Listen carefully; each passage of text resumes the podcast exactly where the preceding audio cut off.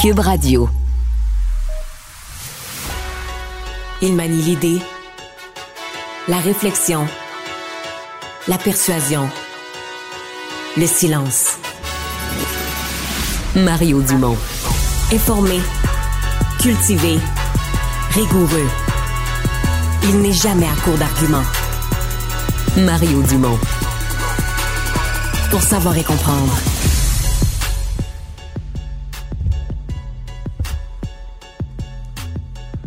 Ah voilà, on est ensemble à Cube Radio pour une nouvelle émission. Bon mercredi, une journée marquée, oui, par des euh, enjeux politiques majeurs mais aussi par des frappes. La Sûreté du Québec euh, qui est débarquée chez euh, des gens les plus haut placés du crime organisé du Québec, je vais dire montréalais, Hells Angels, mafia italienne.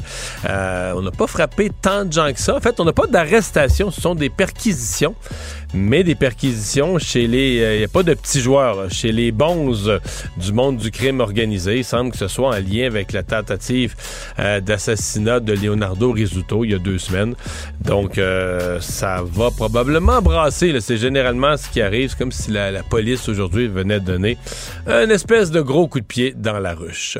On va tout de suite rejoindre l'équipe de 100% Nouvelles. Trouver notre collègue Mario Dumont. Bon après-midi, Mario. Bonjour. Le ministre de la Santé, Christian Dubé, qui a présenté plus tôt sa réforme du euh, système de, santé, l'Agence Santé Québec. Et certains, Mario, avaient prétendu que c'était un peu la continuité de la réforme de Gaétan Barrette. On va écouter ce qu'avait à dire là-dessus Christian Dubé. Est-ce que vous détricotez la réforme Barrette de 2015? Bon, que ça a été long avant d'avoir cette question-là.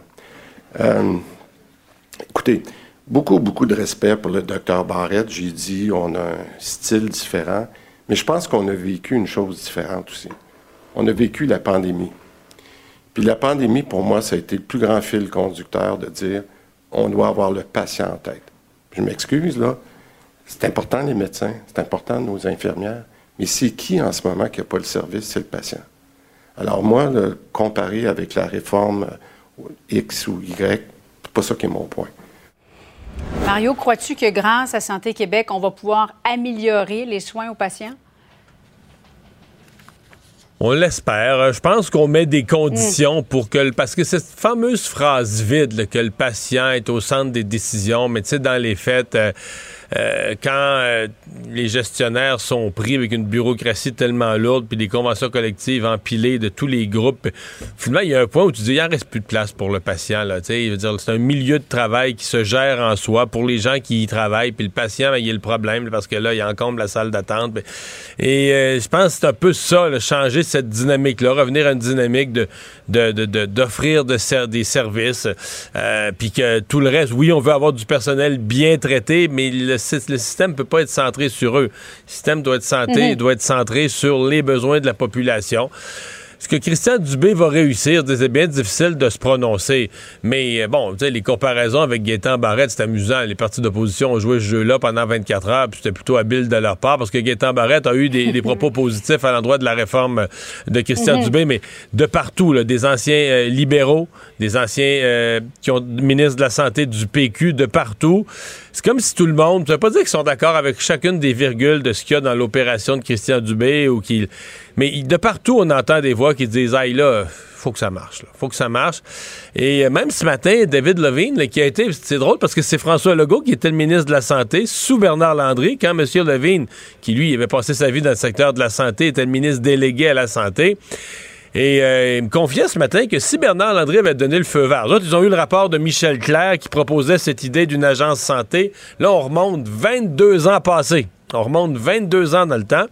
Et il me disait que si, bon, M. Landry avait des réticences, euh, évidemment, il, il, lui était élu par, euh, il, prenait, il, reprenait l'intérim de, Lucien Bouchard, avait une fin de mandat exécutée. C'était pas des conditions peut-être aussi idéales que ce qu'a Christian Dubé. Donc, ils se sont fait dire non par le boss.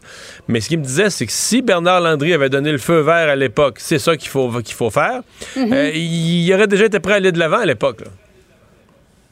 Euh, Qu'en passent les syndicats? On euh, reste avec nous, Mario. On va aller tout de suite retrouver la présidente de la FIC, Julie Bouchard, euh, qui, qui, vient de, de, se joindre à nous. Bon après-midi à vous, Madame Bouchard. Bonjour, Madame Marco. Premières impressions de, de cette réforme? Euh, ben, première impression, vraiment réforme mammouth. Deuxièmement, euh, à la lecture très rapide, hein, parce que c'est très lourd. Oui. Euh, J'ai encore de la misère à voir euh, quel est euh, l'impact positif pour les professionnels en soins dans euh, ce, ce, projet de loi. Alors, espérons que lorsque nous aurons fini d'éplucher les 1200 articles, on, on va voir quelque chose qui serait peut-être intéressant pour les professionnels en soins, mais à première vue, ce n'est pas le cas. Donc, jusqu'à présent, cette nouvelle agence, vous voyez rien de positif pour vos professionnels? Rien? Pour les professionnels en soins, rien. On parle d'un employeur unique. Oui. Actuellement on, en, actuellement, on en a 34 et la gestion est tellement, mais tellement difficile à faire. Alors, imaginez avec un seul employeur qui va gérer 350 000 travailleuses et travailleurs du réseau de la santé.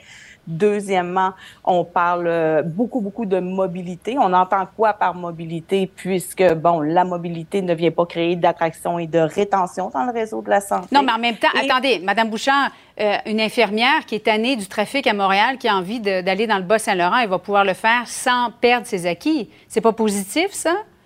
Là, on parle de l'ancienneté réseau, oui. qui est de l'ancienneté réseau. Là où moi j'ai un réel problème, c'est que on parle de l'ancienneté réseau comme si de mettre en place l'ancienneté réseau allait complètement améliorer le réseau de la santé, alors que l'ancienneté réseau ne va pas améliorer la pénurie de professionnels en soins, ne va pas arrêter le temps supplémentaire obligatoire, ne va pas aller créer d'attraction et de rétention. Et j'ajouterais que les centaines et centaines de euh, professionnels en soins qui ont quitté le réseau public vers le privé l'ont fait pour obtenir de meilleures conditions de travail mm-hmm. et non pour une question d'ancienneté. Alors, les impacts positifs peut-être pour certaines personnes, justement, de se rapprocher de leur domicile ou tout simplement de retourner dans leur région d'origine.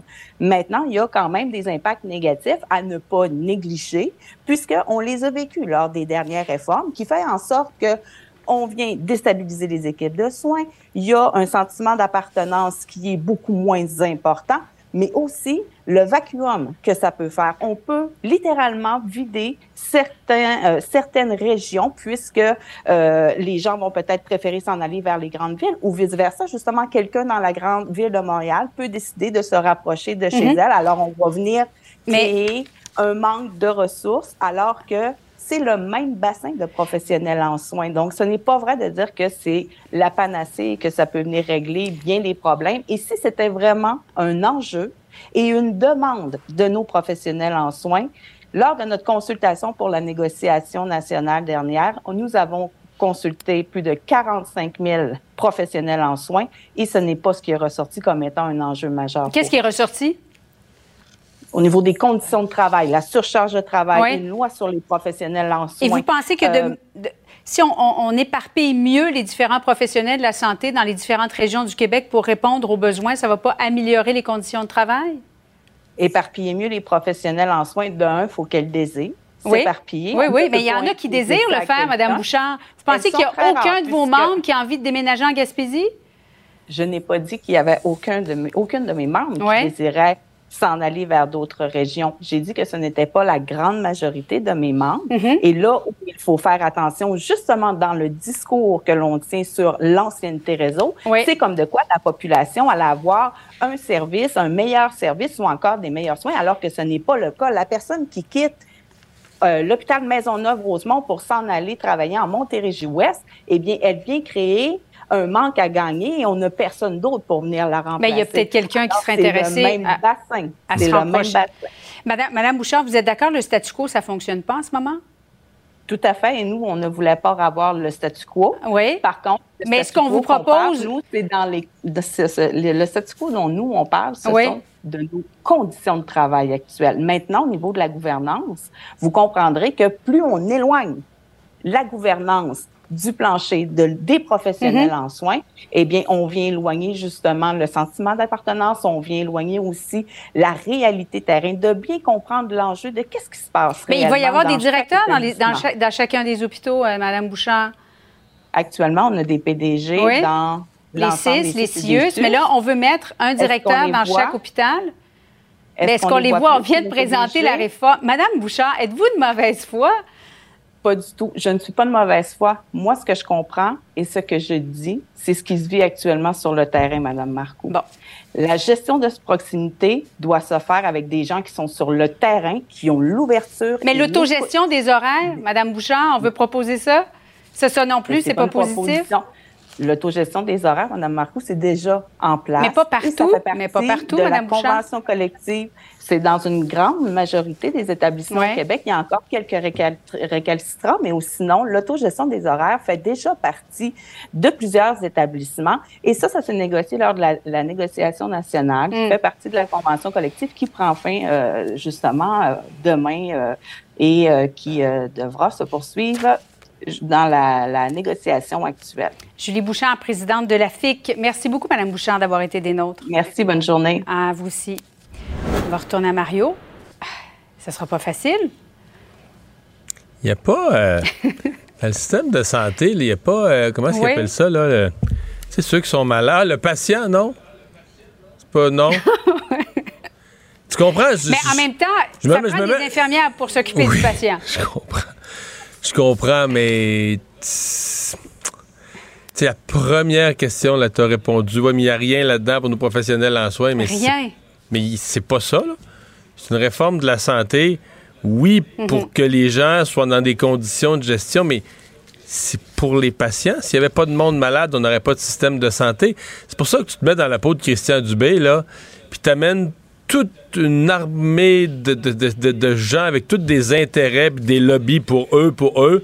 Tout essaie de, se de ramener tout ce monde-là vers le patient. C'est pas pour rien que des, des, décennies des ministres de la Santé se sont, euh, se sont cassés les dents.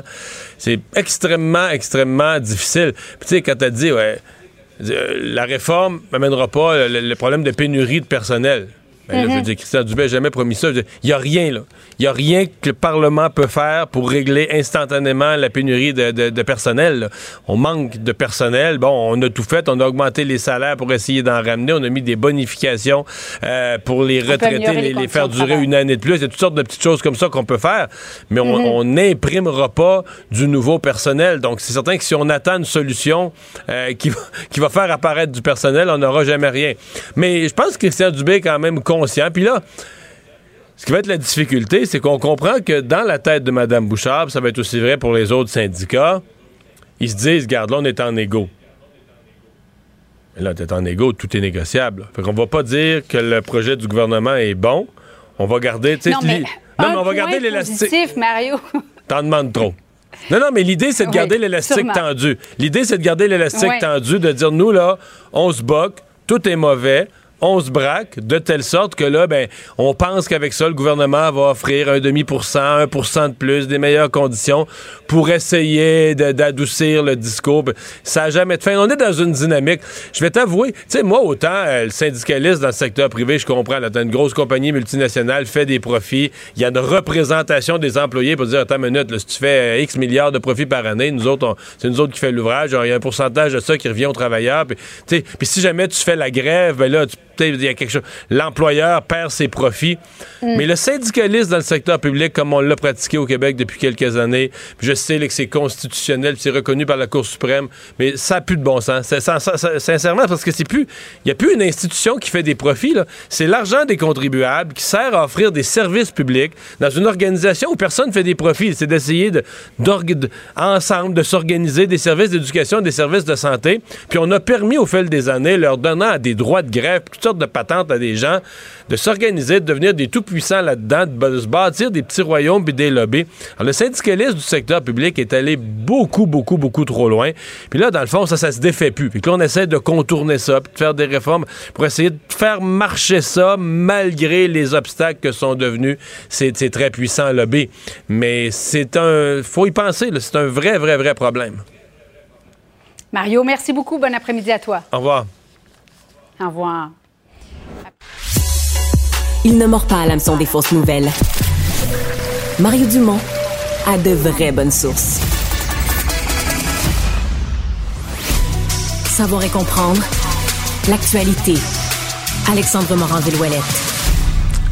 Bonjour Alexandre. Salut Mario. Ça sonnait à la porte ce matin euh, chez certains euh, gros bons géants du monde criminel euh, québécois. Ouais, à la porte, voire même à la portière d'une voiture. Oui, parce que sur aussi. l'autoroute 50, là, ça n'a pas fait ding-dong à la porte, ça a été un peu plus violent. Non, effectivement, c'est plusieurs perquisitions, quatre au total, quatre arrestations qui sont faites chez un ex-dirigeant du clan Risuto et trois influents membres des Hells Angels. C'est des perquisitions policières dans le cadre de deux enquêtes différentes. La première est en lien avec la récente tentative de meurtre qui a été commise contre le co-chef de la mafia Leonardo Risuto et l'autre, les trois autres, c'est des motards qui se retrouvent visés dans une vaste enquête anti-drogue. Et donc, c'est les policiers de l'escouade nationale de répression contre le crime organisé qui sont intervenus ce matin.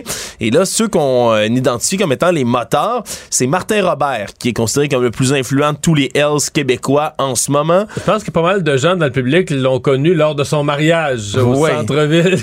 En été- 2018, qui avait été très Oh, médiatisé. ouais, médiatisé et spectaculaire. Là. Disons Ouais. que l'argent coulait à flot. Une euh, démonstration de force, là, ni plus Ouais, ni ouais. moins, là, des, des- du monde criminalisé. Les deux autres, c'est Stéphane Plouffe et Michel Lamontagne, qui sont considérés là, comme et des membres très influents, même que Lamontagne, lui, est considéré comme le bras droit de Martin Robert. Et dans le cas précis de Martin Robert, lui, a été arrêté ce matin. Je parlais d'une portière qui était sur l'autoroute 50 près de Greenville, dans les Laurentides, au moment où l'escouade policière, là, on parle de plusieurs automobiles banalisés qui sont intervenus autour du véhicule, une Volvo que conduisait Martin Robert, après avoir comme fait ralentir le trafic autour. Semble-t-il, selon un jeune automobiliste qui a filmé la scène, qu'on a vu les policiers, là, ni plus ni moins que faire voler en éclats les, les vitres du véhicule en question avec des, ce qui semble être des balles en caoutchouc, une autre technique pour enfin sortir Martin Robert et le placer en état d'arrestation. Donc c'est assez spectaculaire, merci. Puis ça a arrêté la circulation complètement là, sur, Sur la l'autoroute. 50. Donc on est allé l'arrêter comme ça. Et pour ce qui est là, de ce cas dans le, dans le cadre de, la tentative de meurtre autour de Leonardo Risuto, c'est lui aussi là, un mafioso de longue date très connu, Francesco Del Balzo, qui lui habite à Laval, qui a reçu lui aussi la visite des policiers de l'escouade de répression contre le crime organisé. On le soupçonne d'avoir eu le culot de commander cette tentative de Mais meurtre. selon Félix Séguin, selon notre collègue Félix Séguin, M. Delbasso n'était pas chez lui. Donc la perquisition a eu lieu quand même chez lui parce qu'il vit plus à la maison, parce qu'il est revenu, il était en vacances dans le sud Ouais. pendant la, la tentative d'assassinat sur Leonardo Risuto. Et Félix m'expliquait ce matin que quand il est revenu du sud, dès son retour, quelqu'un quelqu'un du crime organisé ou de son clan l'a pris dans un coin puis il a dit là toi tu peux pas rester ici il faut que tu t'en ailles ils ont mis un contrat sur ta tête etc etc il s'est il est reparti Il a levé pour- les pattes. mais il semble qu'il est reparti pour l'aéroport pas de bagages Bon. direction l'Europe Bon, et c'est Ben, bon, ouais. C'était peut-être une question d'argent. C'est rendu cher, 75$ piastres les bagages, mais il serait reparti pas de bagages, direction l'Europe. Voilà. Euh, donc, pour aller se réfugier, mais il n'a pas pu aller en Europe. Ouais. Les policiers l'ont empêché. Lui ont saisi son passeport. Donc là, il est obligé de se cacher. Il ne peut plus voyager, mais est obligé de se cacher au Québec. Mais donc, il, étant caché, il n'était pas dans sa maison là, ce Non. matin lors des perquisitions. Puis le motif qu'on comprend derrière tout ça, là, le mobile de- du règlement de compte envers euh, Risuto, ce serait une riposte à une tentative de meurtre dont Del Balzo a lui-même été victime le 7 novembre dernier à Laval. On se souviendra, il y a six coups de feu qui avaient été tirés en direction de son véhicule, mais il s'en était sorti complètement indemne. Donc ce serait comme ça, là, des ripostes, des tentatives de meurtre les uns envers les autres qui causeraient tout ça. Mario Dumont. Plus pratique que n'importe quel moteur de recherche. Une source d'information plus fiable que les internets. Pour savoir et comprendre, Mario Dumont. On parle d'une des réformes les plus importantes du secteur de la santé au cours des dernières décennies. Ça a été expliqué de long en large, longuement. Il faut dire que la réforme, on parle de 1100 articles, un projet de loi de 1100 articles. Ça a été expliqué donc euh, en début d'après-midi par Christian Dubé. Depuis ce temps, Euh, on va aux réactions. Robert Como est le président de l'Alliance du personnel professionnel et technique de la santé et des services sociaux. Bonjour, Monsieur Como. Bonjour, M. Dumont. Est-ce qu'on a les bases de, de quelque chose qui, qui vous encourage? Ben, il y a du courage politique, hein, minimalement, qui a été qui a été présenté. On a on a des bases, certainement. Euh, nous, on, on, on souhaite la même chose, en fait. On veut rendre un réseau de santé et services sociaux plus efficace. Le ministre a, a décidé de prendre un chemin quand même imposant, avec un projet de loi très imposant.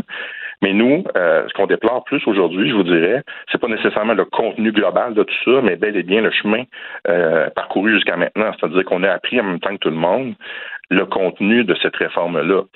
Euh, on aurait aimé ça en faire partie un peu plus de, des consultations, puis donner l'opinion des salariés euh, du minimalement que je représente avant d'en arriver là. Mais ce que je comprends, c'est qu'il n'est pas trop tard. le, projet de loi, le projet de loi sera peut-être pas adopté avant euh, six mois. il, il, va y avoir des consultations à l'Assemblée nationale. J'ai l'impression que c'est une balle en jeu aujourd'hui et non pas un, produit final. Donc, vous avez l'intention. vous allez avoir des suggestions à faire, par exemple? Oui, oui, oui, probablement. On, on, est encore dans l'analyse. Le ministre nous a rencontrés vendredi dernier, nous a ouvert la porte à, la consultation. Je suis toujours ouvert à la modification. C'est sûr que nous, on va arriver dans une position de construction. On, va, on, veut bâtir avec lui dans ce sens-là. Hmm. Mais aujourd'hui, ça l'a jeté quand même sur les techniciens professionnels de la santé assez d'incertitudes. Euh, quand on parle de l'abolition d'un seul employeur, l'ancienneté, toutes ces choses-là, on va le regarder. Mais là, on va être à l'étape plus de comprendre puis de voir nos membres sont où dans ça aussi. Corrigez-moi, mais dans les gens que vous représentez, il y a les gens de la DPJ, hein? Exact. Euh, il, me semble avoir entendu à plusieurs reprises que la, réforme, la façon dont la réforme Barrette avait créé les CIS et les CIUS, euh, c'était considéré comme un peu hospitalo-centriste, puis pour des organisations comme hors hôpital, comme la DPJ, mais qui se retrouvaient, dans le fond, euh, regroupées avec le reste, ça avait été plus ou moins un succès. En tout cas, ça avait plus ou moins amené les, les, les, les changements voulus, même ça avait fait fuir du personnel. Est-ce que là, euh, on peut réparer ça? Euh, je, à chaud comme ça, je vous dirais qu'on élargit encore plus actuellement les frontières. Alors, des gens de DPJ qui ont quitté parce qu'ils avaient l'occasion d'aller travailler en CLSC ou en CHSLD ou dans d'autres domaines, ben là, vont pouvoir le faire, mais en plus dans d'autres régions. Euh, de ce qu'on comprend jusqu'à maintenant. Alors, euh, c'est pas souhaitable. Je pense pas que le ministre va aller, souhaite ça non plus, mais c'est ça qu'on veut analyser, puis lui apporter hmm. les recommandations nécessaires. Si, Parce que j'ai entendu dans la dans la conférence de presse le ministre Carman dire on veut avoir un, euh, un, meilleur regard, quelque chose de plus centré sur les services sociaux. Est-ce que ça, vous, vous le voyez ou est-ce que vous comprenez ce qu'il veut faire de supplémentaire en matière de services sociaux? Tout d'abord, je suis vraiment heureux que le ministre Carman place les services sociaux au centre de la patinoire. On a longtemps mis de côté ou ne pas faire mention des, des, services de, des services sociaux, pardon. On parle beaucoup de santé, mais les services sociaux, là, c'est une part importante. Le ministre Carman l'a placé au centre de la patinoire. On est content. Euh, il y a des choses à faire. Je pense qu'on le rencontre souvent. Il est plein de bonne volonté. Et maintenant, comment tout ça va s'articuler, les services sociaux versus la santé, là, c'est un peu ça qu'on a hâte de voir, puis de faire des recommandations là-dessus aussi. Mm-hmm. Le l'idée d'employeur unique, parce qu'au niveau syndical, ça change la réalité euh, énormément, parce qu'on dit présentement, il y a 130 quelques syndicats. Euh, on ramènerait ça à 4, parce que dans le fond, l'employeur deviendrait cette agence-là, et tout le monde travaillerait pour l'agence, euh, dans son, dans son établissement local, mais avec un contrat de travail ultime avec l'agence. Ça change quoi pour vous à la PTS? Ben, ça change beaucoup. Ben, pour l'organisation syndicale en tant que telle, le syndicat, ça, c'est une chose plus corporative, on regardera ça. Moi, c'est plus pour les membres, en, fin de compte. Euh, tout sera dans les détails, en fin de compte. Est-ce qu'on va pouvoir prendre les membres, les transporter d'une région à l'autre? Euh, c'est plus cette incertitude-là que ça a créé auprès de nos membres. C'est sur ça qu'on veut plus répondre. Euh, il y a vraiment un gros nuage noir qui s'est installé au-dessus des gens. Ils veulent continuer à faire leur travail, mais dans quelles conditions ça sera? On comprend les besoins. On comprend les besoins d'aller combler à gauche et à droite les trous puis les endroits où il y a des bris de service, mais il y a peut-être d'autres solutions qu'on peut apporter aussi. Là. Euh, donc, on regarde ça. Mais pour ce qui est de l'effet sur les syndicats en tant que tel, c'est vraiment corporatif. On va regarder ça, mais les membres puis les services à la population. C'est comme ça qu'il faut qu'on le regarde, cette réforme-là, c'est comme ça qu'on a l'intention de le faire. Être constructif, puis que la population du Québec, au, final, ait de meilleurs services, surtout l'accès aux services. Puisqu'on parle de services à la population, est-ce que ça va mieux à la DPJ? Je, serais tenté de poser ma question. Est-ce qu'il manquait tellement de personnel il y a quelques mois? Est-ce que ça va moins mal à la DPJ? Est-ce qu'on a retrouvé un peu de stabilité des équipes dans plusieurs régions? Un non. Euh, on a euh, le ministre nous a affirmé qu'il y avait 500 postes euh, qui se, sont ajoutés suite aux dernières négociations. Puis on voit aucun effet actuellement sur le terrain en termes de charge de travail, en termes de débordement des listes d'attente aussi. fait que ça n'a pas eu d'effet à 500 postes de plus. Malheureusement, je peux pas dire que c'est un succès à ce niveau-là. J'aimerais ça dire le contraire, mais c'est pas ce qu'on constate actuellement. Monsieur Como, merci d'avoir été avec nous. Ça? Fait Bonne journée. Économie, finance, affaires, entrepreneuriat. Francis Gosselin. Bonjour Francis. Salut Mario. Je dois avouer que tu m'as amusé dans ta façon de rédiger ton premier sujet. non, parce que c'est une demande d'Elon Musk et de d'autres euh, d'autres têtes de l'intelligence artificielle, mais des personnalités publiques exigent qu'on remette le génie dans la bouteille en prenant une pause. L'image est bonne, leur remettre le génie dans la bouteille. Il y a des gens qui ont carrément peur de l'intelligence artificielle, de son développement actuel. Euh, oui, puis à la limite, Mario, euh, je, me, je me compte euh, en partie dans, dans cette gang-là. Là, je je, je, autant j'embrasse ces mouvements-là, je suis très intéressé par l'avancement de la technologie, autant il y a une forme de crainte de remplacement, puis de, de irrelevance, la impertinence, comme on dit euh, en bon français. Mais il y a aussi une euh, crainte de déshumanisation du monde. Là. Je veux dire, euh, si tu sais plus à l'université ben qui a fait son travail pour vrai, qui le fait faire par une machine, tu ouvres le journal, il y a un tiers d'articles écrits par des humains, deux tiers par des machines. Il y a un moment donné, tu te dis, voyons, il y a où l'humanité dans tout ça? Là? Je, tout à fait, Mario, mais tu sais, en tout respect pour les journalistes, je lis la presse quotidiennement, la presse d'affaires. Puis tu sais, quand je lis des dépêches de l'agence France-Presse qui sont repris dans 14 journaux différents euh, au mot près, tu sais, je me dis honnêtement, c'est quoi la différence entre ça puis tu sais, ce qui est écrit par une machine, c'est objectivement, c'est, c'est pas particulièrement, tu sais, c'est pas du grand journalisme, tu sais, c'est la banque a fait ceci, euh, il a embauché ah tel gars, tu sais, c'est, c'est juste des, c'est un, assortiment de chiffres puis de faits, tu sais, c'est assez banal. Comme je le dis, je, je, je plaide pas en faveur de détruire des emplois, mais c'est inévitable. Moi-même qui est blogueur, qui est chroniqueur et tout, tu sais, il y a une partie de ce travail-là forcément qui va être automatisable. Puis dans un premier temps, je pense que ça va accélérer notre travail, mais dans un deuxième temps, ça va carrément nous remplacer. Puis c'est là où je pense que certains ont des craintes. L'autre aspect que tu évoques, c'est qu'on voit de plus en plus de gens qui rentrent quasiment dans des relations avec ces, ces outils-là, euh, que ce soit, là, tu sais, je voyais quelqu'un, je sais pas si c'était une blague, mais tu sais, qui était en amour avec son intelligence artificielle, tu sais, qui lui faisait la cour, là, puis tu sais, qui s'envoyait des messages doux euh, matin et soir. Comme tu dis, déshumanisé, là, bon, c'est des comportements un peu extrêmes peut-être, mais c'est comme, comme les médias sociaux, depuis 10-15 ans, ça a quand même créé des clivages importants. Parce qu'à un moment dans un divorce, dans un divorce, c'est la poupée gonflable qui va être plus intelligente que le gars, elle va partir, elle va partir avec la maison, là. ouais, ben, je sais pas. Mais en tout cas, ça pour dire qu'il y a une lettre donc, qui a été publiée.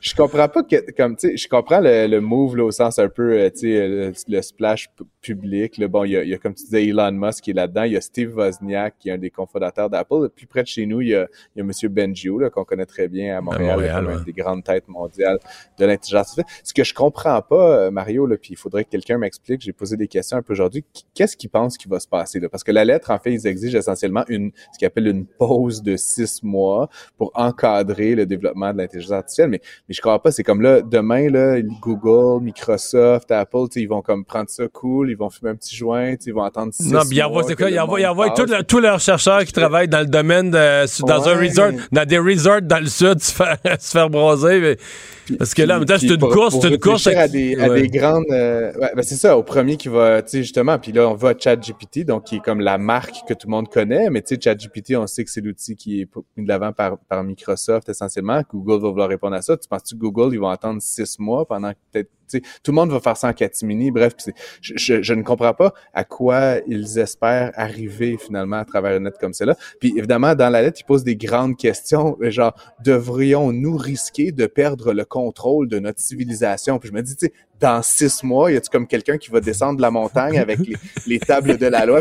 oui, nous risquons de perdre le contrôle de notre civilisation. Tu sais, je, je comprends pas à quoi, à quoi ils espèrent arriver, en, en tergiversant comme ça. Puis encore une fois, je je suis quelqu'un qui lit beaucoup, qui se pose ces grandes questions là Mais je comprends pas, encore une fois, comment une lettre comme ça, qu'est-ce qu'ils espéraient, quelle serait la réaction réalistement? Tu c'est-tu réglementaire, genre, M. Biden, il va interdire qu'on continue de, tu sais, ça, ça, en tout cas, comme je te dis, c'est comme un coup d'épée dans l'eau, comme tu dis, remettre le génie dans la bouteille. Puis, euh, honnêtement, je, je, je malheureusement, je pense pas que ça va passer à l'histoire, ce document-là qui est paru aujourd'hui. Euh, Madame Freeland, dans son budget, où tu t'étais pas trompé hier, on se parlait quelques minutes avant le budget, tu, craignais que le gouvernement fédéral ne soit pas trop trop préoccupé par la santé financière du Canada. effectivement, ils ont abandonné tous les objectifs de retour à l'équilibre budgétaire. Mais tu veux nous parler aujourd'hui du dossier des investisseurs étrangers. Ben, en fait, grosso modo, si je vais parler de logement dans un premier temps. Donc, il y a une petite euh, allocation, là, 4 milliards sur 7 ans. Là, donc, on parle un, peu, petit peu plus d'un demi-million, un petit milliard par année pour euh, les Autochtones qui vivent hors réserve. Donc, ça, c'est très, très, très ciblé. Ça touche, donc, euh, bon, justement, ces populations-là. par contre, il y a vraiment rien de nouveau pour le logement. Puis on le sait, c'est étonnant. Je trouve que M. Trudeau, qui aime ça plaire, là, puis vraiment parler, ou en faire pour les Canadiens, mais un des enjeux, je pense, très préoccupant pour les Canadiens actuellement, autant pour les propriétaires actuels que pour ceux qui sont premiers acheteurs ou qui rêvent d'acheter de l'immobilier, c'est la question de l'accès au logement. Puis évidemment, ben ça, ça touche tout le monde, puis c'est un, véritable problème. Et donc, il n'y a aucune, pratiquement aucune nouvelle mesure. Il y a des mesures sur les infrastructures, le transport, les routes, etc., mais rien euh, là-dessus. La chose euh, qui était un peu passée là, sous mon radar et que j'ai retrouvé aujourd'hui, Mario, en, en, lisant la presse, c'est qu'en fait, tu te rappelles, j'avais parlé de cette mesure qui empêchait les, les étrangers euh, qui viennent au Canada d'acheter de l'immobilier. Oui. Et je trouvais ça quand même un peu absurde, tu sais, que tu arrives entrepreneur, tu sais, euh, médecin, infirmière, tu peux pas t'acheter une maison. Mais tu sais que ça, ça affectait, j'ai entendu que ça affectait des sportifs. Hein? Ah ben ça fait plein de gens qui seraient incapables, puis tu sais très légitimes. Là, quand on, parle d'étrangers, évidemment, on a toujours cette espèce de, spectre de la spéculation étrangère, mais franchement, c'est une fraction d'un pour cent. Et là, tu as des vrais gens avec des vrais emplois qui, qui font le choix de déménager au Canada, puis ils peuvent pas s'acheter une maison. Tu sais, vivre avec une famille de trois enfants dans un cinq et demi, euh, à un moment donné, tu sais, c'est pas super le fun. Puis le marché locatif des maisons est pas particulièrement développé. Bref, ça pour dire la bonne nouvelle, c'est qu'on a c'était même pas dans le budget, mais en fait, c'est euh, annexe au budget. Euh, ça a été annoncé, là, puis dans tout le brouillage, ça a un peu euh, échappé à mon attention, mais qu'en fait, les gens qui ont un permis de travail valide pour au moins 183 jours, donc une demi-année et plus, euh, vont pouvoir finalement acheter un immeuble résidentiel. Donc, il y a comme cette espèce, tu sais, il y avait cet arrow de deux ans là, sur les étrangers. Ben là, il y a comme cette exception-là. Puis comme je le disais, pour moi, le problème, c'est justement ces gens-là qui viennent de manière légitime, qui ont un permis de travail, qui viennent contribuer positivement à la société et à l'économie canadienne. Ben là, en fait, finalement, ils vont pouvoir s'acheter euh, donc un logement. Puis j'ai envoyé ce texte-là d'ailleurs à plusieurs amis là, français, euh, marocains, etc., que je connais, qui étaient vraiment choqués par cette mesure-là, euh, étant arrivé dans les derniers mois. Donc, ils vont euh, pouvoir acheter dorénavant. Entre guillemets. oui, c'est ça. Donc, c'est un peu la, bonne nouvelle du jour, si tu veux. mon, mon, mon, my five cents. Bon, la Caisse de dépôt et de placement qui investit dans la filiale hydrogène. Ouais, je sais pas quoi penser de ça, Mario. L'hydrogène, tu sais, c'est comme un genre de d'usine, euh, tu sais, à gaz, là, comme on dit. Là, c'est vraiment, tu sais, fantasmagorique qu'on va réussir à convertir. Parce que t'as pas vu le projet Éco, t'as pas vu le projet Éco de Madame Anglade? Ouais. J'ai pas. Honnêtement, instruis-moi, Mario, je ne sais même pas de quoi tu parles. Pour vrai, il s'en dit long. Tu sais, c'était là, mais supposément que le Parti libéral le Parti libéral du Québec, Mme Anglade, là, sa grosse affaire, son gros projet de la campagne électorale, c'était le projet Éco, le, ah, le, virage vers l'hydrogène vert et tout ça. Mais si un chroniqueur économique le sait pas trop, c'est parce que quand il avait annoncé ça, les libéraux, je me disais, mais tu penses-tu vraiment mobiliser une population autour d'une patente comme l'hydrogène? Je veux dire, tu sais, ça intéresse des scientifiques, un peu le monde ben, économique, mais... Mais c'est ça, c'est. Pas tant, honnêtement. Euh, puis même, tu sais, j'ai quand même, ça fait des, des années, je, je, quand j'étais quand j'étais aux études, Mario, j'ai fait un stage euh, euh, dans l'État de New York, puis je me rappelle, on parlait de, l'hydrogène, puis des, piles à combustible, puis tu sais, que c'était la technologie du futur. Je te parle, ça fait 20 ans. Tu sais, plus 20 ans plus tard, tu sais, connais-tu des gens qui ont une auto à hydrogène, des camions qui. Tu sais, ça reste une fabulation. Des camions, il doit en avoir une douzaine au Québec, là. Ouais, c'est ça. Peut-être 30. Je, je, te parlerai de, je te parlerai de Lyon euh, dans une autre chronique, Mario, mais euh, tout ça pour dire que euh, euh, ils investissent dans ce secteur-là. Comme je l'ai dit, je pense pas que c'est je pense qu'il y a quelque chose là. Donc, la Caisse, de manière prudente, investit un petit montant ben, à leur échelle, 200 millions d'euros, donc un ferait 300 millions canadiens, euh, dans une entreprise, dans le fond, basée en Allemagne, mais qui ont l'intention de venir s'installer au Québec pour faire ce qu'on appelle de l'hydrogène vert. Donc, là, pour la terminologie, c'est de l'hydrogène qui est fait avec des sources d'énergie naturelle euh, et propre. Euh, donc, évidemment... Donc, si tu te branches sur Hydro-Québec, t'es correct. C'est ça. Mais ce qui est particulier, Mario, bien évidemment, plusieurs choses. Mais la première chose, c'est qu'on le sait au Québec, on va manquer d'énergie, on va manquer de puissance. Puis c'est comme pour la, les prochaines décennies. Je vois pas pourquoi on, on sacrifierait une quantité importante d'énergie euh, qu'on a besoin pour faire tourner les alumineries, puis les aciéries, puis nos véhicules, puis un paquet de besoins pour, pour fabriquer cette énergie qui ensuite doit être convertie, mis dans des tankers, envoyée en Europe. Tu sais, c'est comme, c'est très inefficace la chaîne d'approvisionnement de l'hydrogène, ce qui fait que pour chaque électron que tu mets là-dedans, tu sais, à la limite, t'es mieux de brûler du gaz quasiment. Là, tu sais, c'est comme, il y, a quelque chose d'immensément inefficace dans cette chaîne-là, puis c'est comme, pas une solution miracle. Il faudrait que les bateaux marchent à l'hydrogène, mais là, tu vas consommer une partie de l'hydrogène pour Mais c'est ça, l'idée de l'hydrogène, là, c'est de fournir, de rendre électrique des véhicules qui pourront pas jamais fonctionner avec des batteries. Non, si ben, j'ai bien compris. Exactement, mais, mais dans l'industrie, des, des, bateaux, c'est un exemple, des gros bateaux. Euh, ben, c'est ça. Il y a plusieurs hypothèses là-dedans. Un, c'est que les prix de l'énergie vont comme multiplier par 10 dans, la dans les prochaines années, parce que sinon, comme je dis, même économiquement, ça n'a aucun sens euh, comme source d'énergie. Mais encore une fois, je trouve ça intéressant que la Caisse se penche sur ce dossier-là, mette un peu d'argent, puis envisage qu'il y a peut-être un rendement à faire. L'autre bonne nouvelle, Mario, euh, je suis très ami des gens de la Côte-Nord, et donc il y a un projet d'installer une, une usine à Bécomo, euh, dans la zone portuaire. Donc ça, c'est bon pour la région, c'est bon pour le développement économique régional. Puis donc, euh, si ça va de l'avant, puis s'il y a un modèle d'affaires rentable qui finit par découler de ça, euh, ben tant mieux. Puis content que la caisse prenne, mette un petit orteil en fait dans cette industrie-là, sans, sans y, sans y jeter le chat au complet. Merci. à demain, Francis. À demain. Pour savoir ce qu'il y a à comprendre, Mario Dumont. L'exercice lui-même Mario Dumont. va faire sortir plus de vérité sur ce qui s'est véritablement passé à ce moment-là. Gérez donc ça, s'il vous plaît. Isabelle Maréchal. c'est parce qu'à un moment donné, si on paye pas tout de suite, on va payer tout à l'heure. La rencontre, Maréchal Dumont. Bonjour Isabelle. Bonjour Mario. Alors, tu as pris le soin de regarder cette longue, je devrais dire très longue conférence de presse de Christian Dubé. Faut dire que le projet de loi est immense, euh, la réforme est gigantesque. Oui, mais ça tient sur un apron quand même. Le résumé, oui, ils ont réussi à faire un résumé sur un apron recto verso. Recto verso quand même, tu sais, oui, c'est ça. Fait que tu prends un gros lunch, puis tu, te, tu te bookes deux lunchs pour être capable de passer à travers. Mais plus sérieusement, euh, ça avait bien commencé parce que moi, j'en tenais. D'abord, Christian Dubé, je, te l'ai dit souvent, moi, je le trouve vraiment sympathique. Écoute, je trouve qu'on a un ministre de la Santé qui est sympathique et qui a une capacité de communication qui est quand même assez euh, évidente, je pense qu'il et tu sais quand on dit gestion de bon père de famille, je trouve que Christian Dubé génère ça. Tu sais je me Mais il a réussi à éviter le piège du langage politique et le piège du langage bureaucratique. Il a eh gardé un langage simple, un langage de Tout à fait. Même si à mon avis, il fait bon, écoute, c'est dur de prendre des notes quand tu écoutes Christian Dubé, il fait plein de de, de, de parenthèse. De parenthèse. là, tu essaies d'avoir une phrase. En fond, c'est comme trois phrases dans une phrase, mais bref, tu, suis. Et à mon avis, il fait un petit peu trop. On voit que, moi, ce que je retiens de tout ça, euh, c'est qu'on voit qu'il a consulté j'allais dire malheureusement un peu les mêmes groupes, c'est-à-dire ceux qu'on consulte habituellement, et il a commencé en remerciant le Collège des médecins. Moi, ça m'indique qui tu consultes, si tu commences à, remercier des médecins et avoir la réaction de la FIC cet après-midi. Oui, mais là, le collège est dans une démarche unique. Oui, ils, ont Le docteur Gaudreau, fait, euh, moi, je l'ai reçu hier, il a fait le tour du Québec. Exact. Il a fait euh, un rapport écrit de sa tournée. Oui. Puis le titre du communiqué, c'est privé de soins. Privé, le VES, en parlant des citoyens du Québec oui. qui sont privés de soins. Étonnant, d'ailleurs. Oui, oui, fait que ça fait le collège des médecins. Disons, on n'est plus dans le collège des médecins qu'on avait l'impression qu'il restait dans son bureau puis protégeait son monde. Tout à fait pour ça que Christian Dubé y a fait référence euh, plutôt trois fois qu'une. Mais quand même, je, je, pense que naturellement, ils ont dû aller consulter les médecins, les groupes de médecins, les syndicats de médecins, en tout cas les corporations professionnelles de médecins. pas les spécialistes. Parce que les autres sont frustrés de ne pas avoir été consultés. Exactement, pas les spécialistes, mais et, et pas plus la FIC non plus, parce que, euh, bon, mais ils ont, tous été, ils ont tous été rencontrés, pour, mais ils n'ont pas été consultés.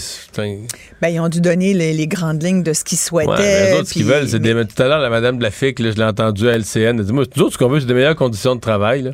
Ben, l'organisation des soins, les soins aux patients, tout ça, euh, rien à cirer. Ils veulent des meilleures conditions de travail, point. Ça mais ce que j'ai trouvé intéressant, puis que là, parce que Christian Dubé a dit euh, Moi, ce que j'ai compris, c'est qu'il fallait. D'abord, il dit On veut il a commencé en disant on veut faciliter l'accès aux soins. Moi, je trouvais que ça partait bien.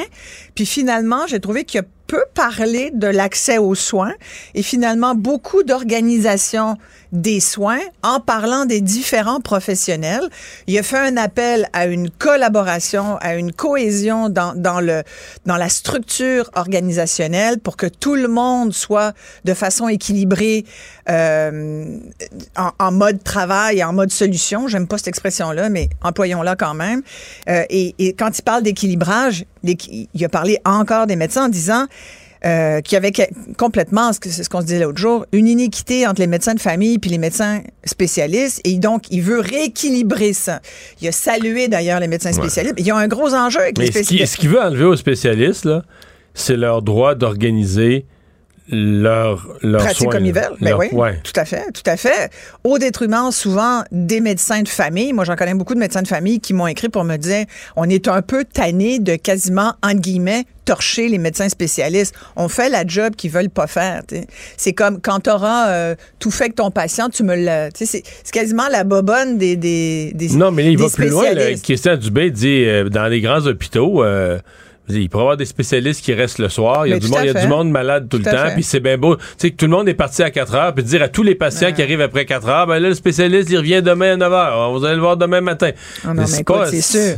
Et, et, et, ça, sincèrement, mais après, mais tu sais, il a quand même dit, il y a des médecins qui travaillent fort. Il a quand même tenu. Il a beaucoup remercié. Tu sais, on voit qu'il mâche sur des œufs quand ben, même à cette affaire-là. Parce que, tu sais, il veut pas froisser personne. Il y va avec le plus de. Tu sais, c'est pour ça que je te disais, c'est quand même un bon communicateur. Puis c'est quelqu'un qui est très conciliant, visiblement. Ça doit être le fun d'avoir des meetings avec Christian Dubé parce que il doit vouloir améliorer le processus sans trenter dedans avec un comme avec un 10 mm. roues c'est c'est pas le genre à taper du, du poing sur la table. En tout cas je l'imagine pas comme ça. Tu vois qu'il veut il, il, est de bonne foi tu puis j'ai retenu une phrase qui m'a bien amusé il dit tu sais des fois ça prend un projet de loi mais des fois ça prend juste du gros bon sens. Puis qui dit il y a des choses qu'on va changer euh, à travers ce projet de loi qui en modifie à peu près plus d'une trentaine, 35 lois, il disait. Mais il dit, il y a des affaires, on n'a pas besoin du projet de loi, c'est juste le gros bon sens. Et c'est vrai, mais souvent, c'est la réaction au changement. Puis ça commence, gars, t'en as nommé, euh, le, je t'ai nommé la FIC, visiblement, réaction au changement. Le, communiqué des médecins spécialistes. Les spécialistes. Est arrivé à 13 h. Moi, je l'ai reçu. 13-23. La conférence de presse de Christian Dubé a commencé à 13 h. Puis à 13, à 13h23, les médecins spécialistes avaient dit, on veut rien savoir. Mais non, c'est Puis, tu sais, c'est malheureux, Mario, parce que là-dedans, euh, tu sais, j'essaie de voir. Qu'est-ce, moi, on est, on est, on est plus en politique. Toi, t'es plus en politique, puis euh, moi, je suis, je suis une patiente, on va dire. Je suis une contribuable qui veut savoir la journée où je vais être malade, est-ce que j'en aurai pour mon argent? Et j'aurais espéré qu'il y ait quelque chose plus pour les euh, pour les patients et je vais te faire écouter une clip de Christian Dubé. Attends, ça s'en vient. Je demande même plus en avoir pour mon argent. Je demande juste de pouvoir être soigné un peu. Pas à l'attente, aux attentes. Attends, je recule un petit peu. Puis, je vais continuer avec mes questions. Est-ce qu'il est normal aujourd'hui que les services qu'on reçoit ne soient pas à l'attente, aux attentes, je pense, des Québécois? Est-ce que c'est normal qu'on ne mesure pas la qualité des services qu'on reçoit? C'est quoi la réponse? C'est non. Et, moi, quand vous m'entendez parler avec mes collègues de changement de culture, ben, c'est ça le changement de culture qui va être nécessaire dans notre réseau pour que remettre justement la satisfaction des patients au centre des préoccupations. Bon, alors tu vois, ça comprends, tu comprends l'opération dans laquelle il se lance. Moi, je pense que c'est pas mal la clip de l'après-midi parce que ça veut dire on, il le sait très bien. Il sait très bien, Christian Dubé, puis euh, Carman aussi, Dominique Savoie, la sous-ministre, tout le monde, je pense, après avoir, tu sais, il, commençait, il nous disait, là, je, me, je commence à m'habituer au vocabulaire euh, du ministère, puis des fonctionnaires et tout ça. Là, il comprend il comprend, j'allais dire la game, il comprend le jeu, il comprend comment ça marche un peu plus. Il comprend surtout que les Québécois, ils en ont pas pour leur argent. Puis comme un bon gestionnaire, il se dit, OK, qu'est-ce qu'on fait là? Et il nous a posé plein de questions. Dans le fond, c'était plein de questions son affaire. Je trouvais ça intéressant parce qu'à chaque fois, il disait, c'est une façon de dire, je sais qu'on a ce problème-là. Et je voudrais régler cette question-là. Mais sur cette question de qualité des soins, moi, j'ai peu de choses dans le projet de loi tel que décrit cet après-midi. euh, à mettre sous la dent, c'est comme où est- ils vont créer un, une espèce de grand comité national des usagers. Il y a eu dit une phrase là-dessus, c'est tout. Qui, quand, euh, comment, combien, euh, il, va, pouvoir faire quoi ce comité? J'espère qu'on va en savoir plus. Moi, ça m'intéresse le comité euh, des patients, le comité national des usagers. C'est vrai qu'il y a très peu de patients qui ont une voix en ce moment. On appelle tout le temps les mêmes personnes. Alors, mais comment ça va marcher? Puis au-delà de ça, tu sais, quand il dit, je, suis étonné de voir que quand, quand on me dit que les plaintes se rendent pas à mon niveau ou au niveau, ni- c'est sûr que les plaintes peuvent pas toutes se rendre au ministère de la Santé, au ministre de la Santé, au ministre des Services sociaux, mais les plaintes ne peuvent plus être, ce qu'il a dit, c'est que les plaintes sont filtrées par le système. Il dit, la machine filtre les plaintes, je veux plus ça. Ça, d'accord. OK, parfait. Donc, on va se plaindre, puis il va y avoir des résultats. Où est-ce qu'on va se plaindre? C'est pas en fait. Tu vois, sur le site du ministère de la Santé, c'est compliqué. Après, bon. Fait que là, il y a beaucoup de questions, moi, pour moi, là-dessus. Puis, je pense que les, les Québécois, aujourd'hui, après cette conférence de presse, vont apprendre quoi sur l'accessibilité à leurs soins? Pas grand-chose. Moi, je regarde, là, c'est beaucoup, euh, oui, le 34 SUS euh, et SUS euh, et SIS, en tout cas, tout ça, là. 34 si on est perdu, 34 systèmes de paye, 34 employeurs. Il dit que c'est pas normal. On est tous d'accord que c'est pas normal. Puis ça fait des années, tu le disais toi-même, on parle de rapport Non, clair. mais l'idée, c'est que ce soit plus, euh, Mais plus- mieux organisé, euh, plus linéaire. Mais l'idée, Mais c'est que de temps perdu. Que de temps Ouais, là, perdu. parce qu'on a créé, le mammouth, il s'est créé de décision en décision. On a créé les établissements, on a créé le monstre au fil des années. Écoute, ça fait Là, moins t'essaies, de remettre ça droit d'un coup, là. C'est, est-ce que c'est faisable? Je sais pas, sincèrement. Moi, euh, pas optimiste de nature. Je regarde Christian Dubé. je- Il faut autant vivre je- d'espoir, je vais non, dire. non, autant que- j'espère qu'il va réussir, autant je me dis, puis, tu sais, j'écoute les premières réactions des groupes de pression, puis tu dis, oh là là là là, tu sais, il y a probablement de monde intéressé à travailler. Mais ça, tu- c'est réfractaire. Les gens sont réfractaires au changement. C'est une phase. Cette phase-là a une fin éventuellement. Oui. À un moment donné, quand tu es assez strict, puis là, il va falloir. Tu sais, comme là, il est, je disais qu'il était conciliant, mais ça, c'est devant le public. Je pense que après, en arrière, le message, faut que ça soit on reculera pas. On reculera pas, là. Ça va être ça, puis il va falloir que tout le monde embarque dans le projet. On ne reculera pas. Ça fait 20 ans au moins qu'on répète les mêmes maudites affaires, qu'on dit que ce plan-là. Tu sais, pourquoi tu penses que Barrett, il se pète les bretelles cette semaine en disant Ah, moi, je suis tout à fait d'accord avec eux, c'est ça que je voulais faire. Écoute, c'est quand même assez cocasse. Oui. Ba- tu sais, que Ouais. Gaétan Mais Barrett, c'est- ex-ministre de la Santé. C'est gros parce que c'est pas vrai, c'est Ben, pas exactement vrai. non plus, mais pour un, même. mais pour un petit bout, c'est vrai. Mais c'est pas faux parce que Barrett, qu'est-ce qu'il faisait? Il centralisait. C'est quand même Non, ce que fait Christian À la Dubé. dernière étape, là, juste, juste avant de, de que les libéraux soient battus en 2018, Ouais. lui, il a vraiment voulu affronter les médecins. là. Il était, il était parti. Ouais. Gaétan Barrette était parti une- parce que lui avait voté la loi 10, la loi 20. puis dans la loi 10, il y avait des pénalités pour les médecins Ouais, qui prenaient pas souviens tellement. qui prenaient pas en charge assez de patients et tout ça. Et lui, lui, il n'a pas voté ça pour le fun, là. Non, non. Il- il- il- et c'est les, associations de médecins, les lobbies de médecins, ont appelé direct au bureau de Philippe Couillard. Ça, Ouais. je sais ça de source sûre. Ah ouais, on appelé direct, on passait par-dessus la tête de, de Gaétan Barrette. Puis là, Philippe Couillard s'est dit il est fou affronter les médecins. On est dans l'année, on était dans l'année de l'élection. L'année 2018 était entamée. Dans une année d'élection, affronter les médecins. Puis ce que je comprends, c'est que Gaétan Barrette disait euh, T'es peut-être mieux d'affronter les médecins que d'affronter la population, là, parce que c'est le monde qui va être en maudit si on fait rien. Et finalement, Et- Philippe Couillard, Philippe Couillard a retiré, souviens-toi, Ah. retiré Ouais, ouais. le dossier des mains. F- Gaétan Barrette n'assistait même plus aux Je rencontres de. C'est le Tellement. conseil, c'est le conseil du Trésor qui a pris en charge les négociations. Lui, comme ministre de la Santé, était retiré de la table. Ouais. Donc, il y a un bout, c'est vrai, là, que lui aurait été prêt à aller. Est-ce que ça aurait marché? ou- Mais il était prêt à aller au front, au- affronter les médecins. Mais tout le monde y est tombé dessus. Tu te souviens, il Ouais. était devenu la personne. il y avait son style, c'est ça que j'allais dire. Il y avait son style aussi qui avait irrité bien des gens. Mais c'est-à-dire que lui, il faisait pas ce que Christian Dubé fait devant la, devant en, en public, c'est-à-dire être plutôt conciliant. Lui, il te montrait tout de suite que tu pouvais, regarde, viens, viens te battre avec moi là, tu vas perdre. C'était ça, la position, la posture mentale et physique de, de, de Gaétan Barrette. C'était peut-être pas la meilleure à avoir parce que tout le monde veut garder la face. Ça, c'est de base. C'est un principe en RH, en gestion, en vie, dans la société.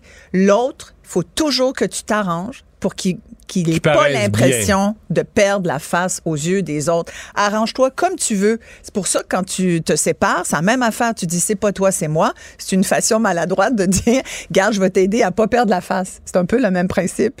Ouais, non, mais en négociation, c'est ça. En négo, c'est comme il faut que tu dises. C'est comme en meeting, quand tu as des idées, tu dis à l'autre, écoute, c'est tellement une bonne idée que tu as eue pour qu'il signe en bas du contrat. C'est toujours. Puis, en fait, on devrait tous faire ça. Ça nous dérange tellement pas de dire à l'autre qu'il a tellement une bonne idée. Fait que redonnons à Gaëtan Barrette sa bonne idée s'il pense à la sienne. Mais en tout cas, tout ça pour dire qu'il y a des choses intéressantes, sincèrement. Puis il va falloir qu'on le digère, là, puis qu'on lise tout ça, puis qu'on aille plus en détail. C'est un gros, gros, gros projet de société euh, qui, vient nous nous annoncer les oppositions, qu'il a remercié aussi au début. non, mais y est-tu, tu vois? Pour leur collaboration. Ils n'ont pas collaboré pendant deux, ben, ils veulent rien savoir. C'est pour ce qui s'en vient. tu vas voir. Il va, il va, passer, euh, dire, euh, étudier ces 1100, 1100 articles. Il va passer du temps en commission parlementaire, mais ça, à 5 minutes par article, fait le calcul. Fait qu'il est mieux de bien s'entendre avec les partis d'opposition. il va passer beaucoup de temps en réunion avec eux. Exactement. On aura l'occasion de reparler, en tout cas, de cette efficacité à gagner. On ben déjà tellement fait une bonne chronique. Écoute, tu vois, n'importe quand. Merci Isabelle. Merci Mario. Mario Dumont. Plus pratique que n'importe quel moteur de recherche. Une source d'information plus fiable que les internets.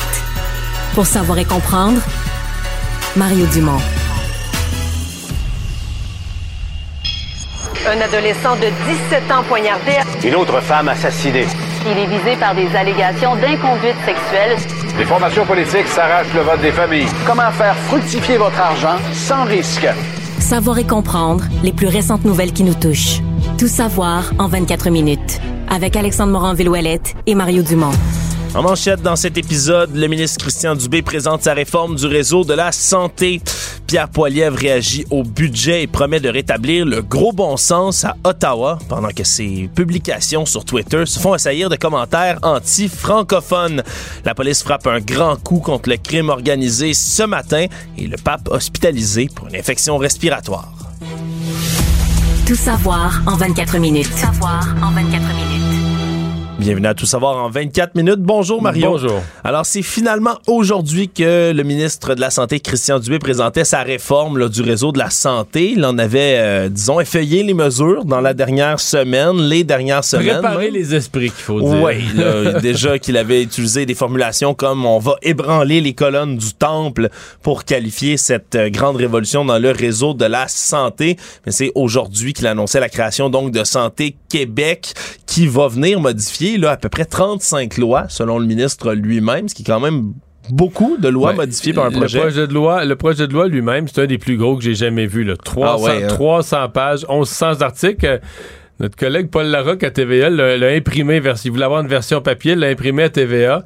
C'est un bon cartable. Ben, c'est quasiment un paquet de, paquet de papier d'imprimante. C'est quasiment un paquet de papier. Oui, donc c'est énorme et ça, va devenir là, euh, Santé Québec, l'organisme central pour gérer le réseau de la santé, l'employeur unique de tout le réseau également. On rappelle que les directeurs des 34 centres régionaux maintenant vont se rapporter directement à Santé Québec au lieu des conseils d'administration qui sont dans ces endroits-là. On va avoir le propre conseil d'administration au sein de Santé Québec également.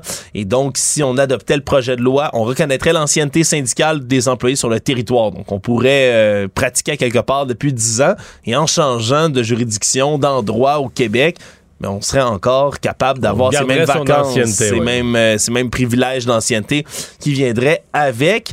Et donc, ça a été, euh, ça a été longuement expliqué. La conférence de presse de, de M. Dubé était extrêmement longue aujourd'hui, d'ailleurs, pour tenter d'expliquer tout ça. Et les syndicats, euh, pour certains, sont encore sceptiques. Mario, comment t'anticipes tout ça à part, à part ben, tout le papier qu'il y a? Les deux réactions les plus négatives, tu vas me dire, c'est peut-être deux des syndicats les plus importants. la FIC, et les médecins spécialistes. Donc, les infirmières et les médecins. Ouais. mais ouais, une partie des infirmières, mais la FIC, les, euh, les médecins spécialistes.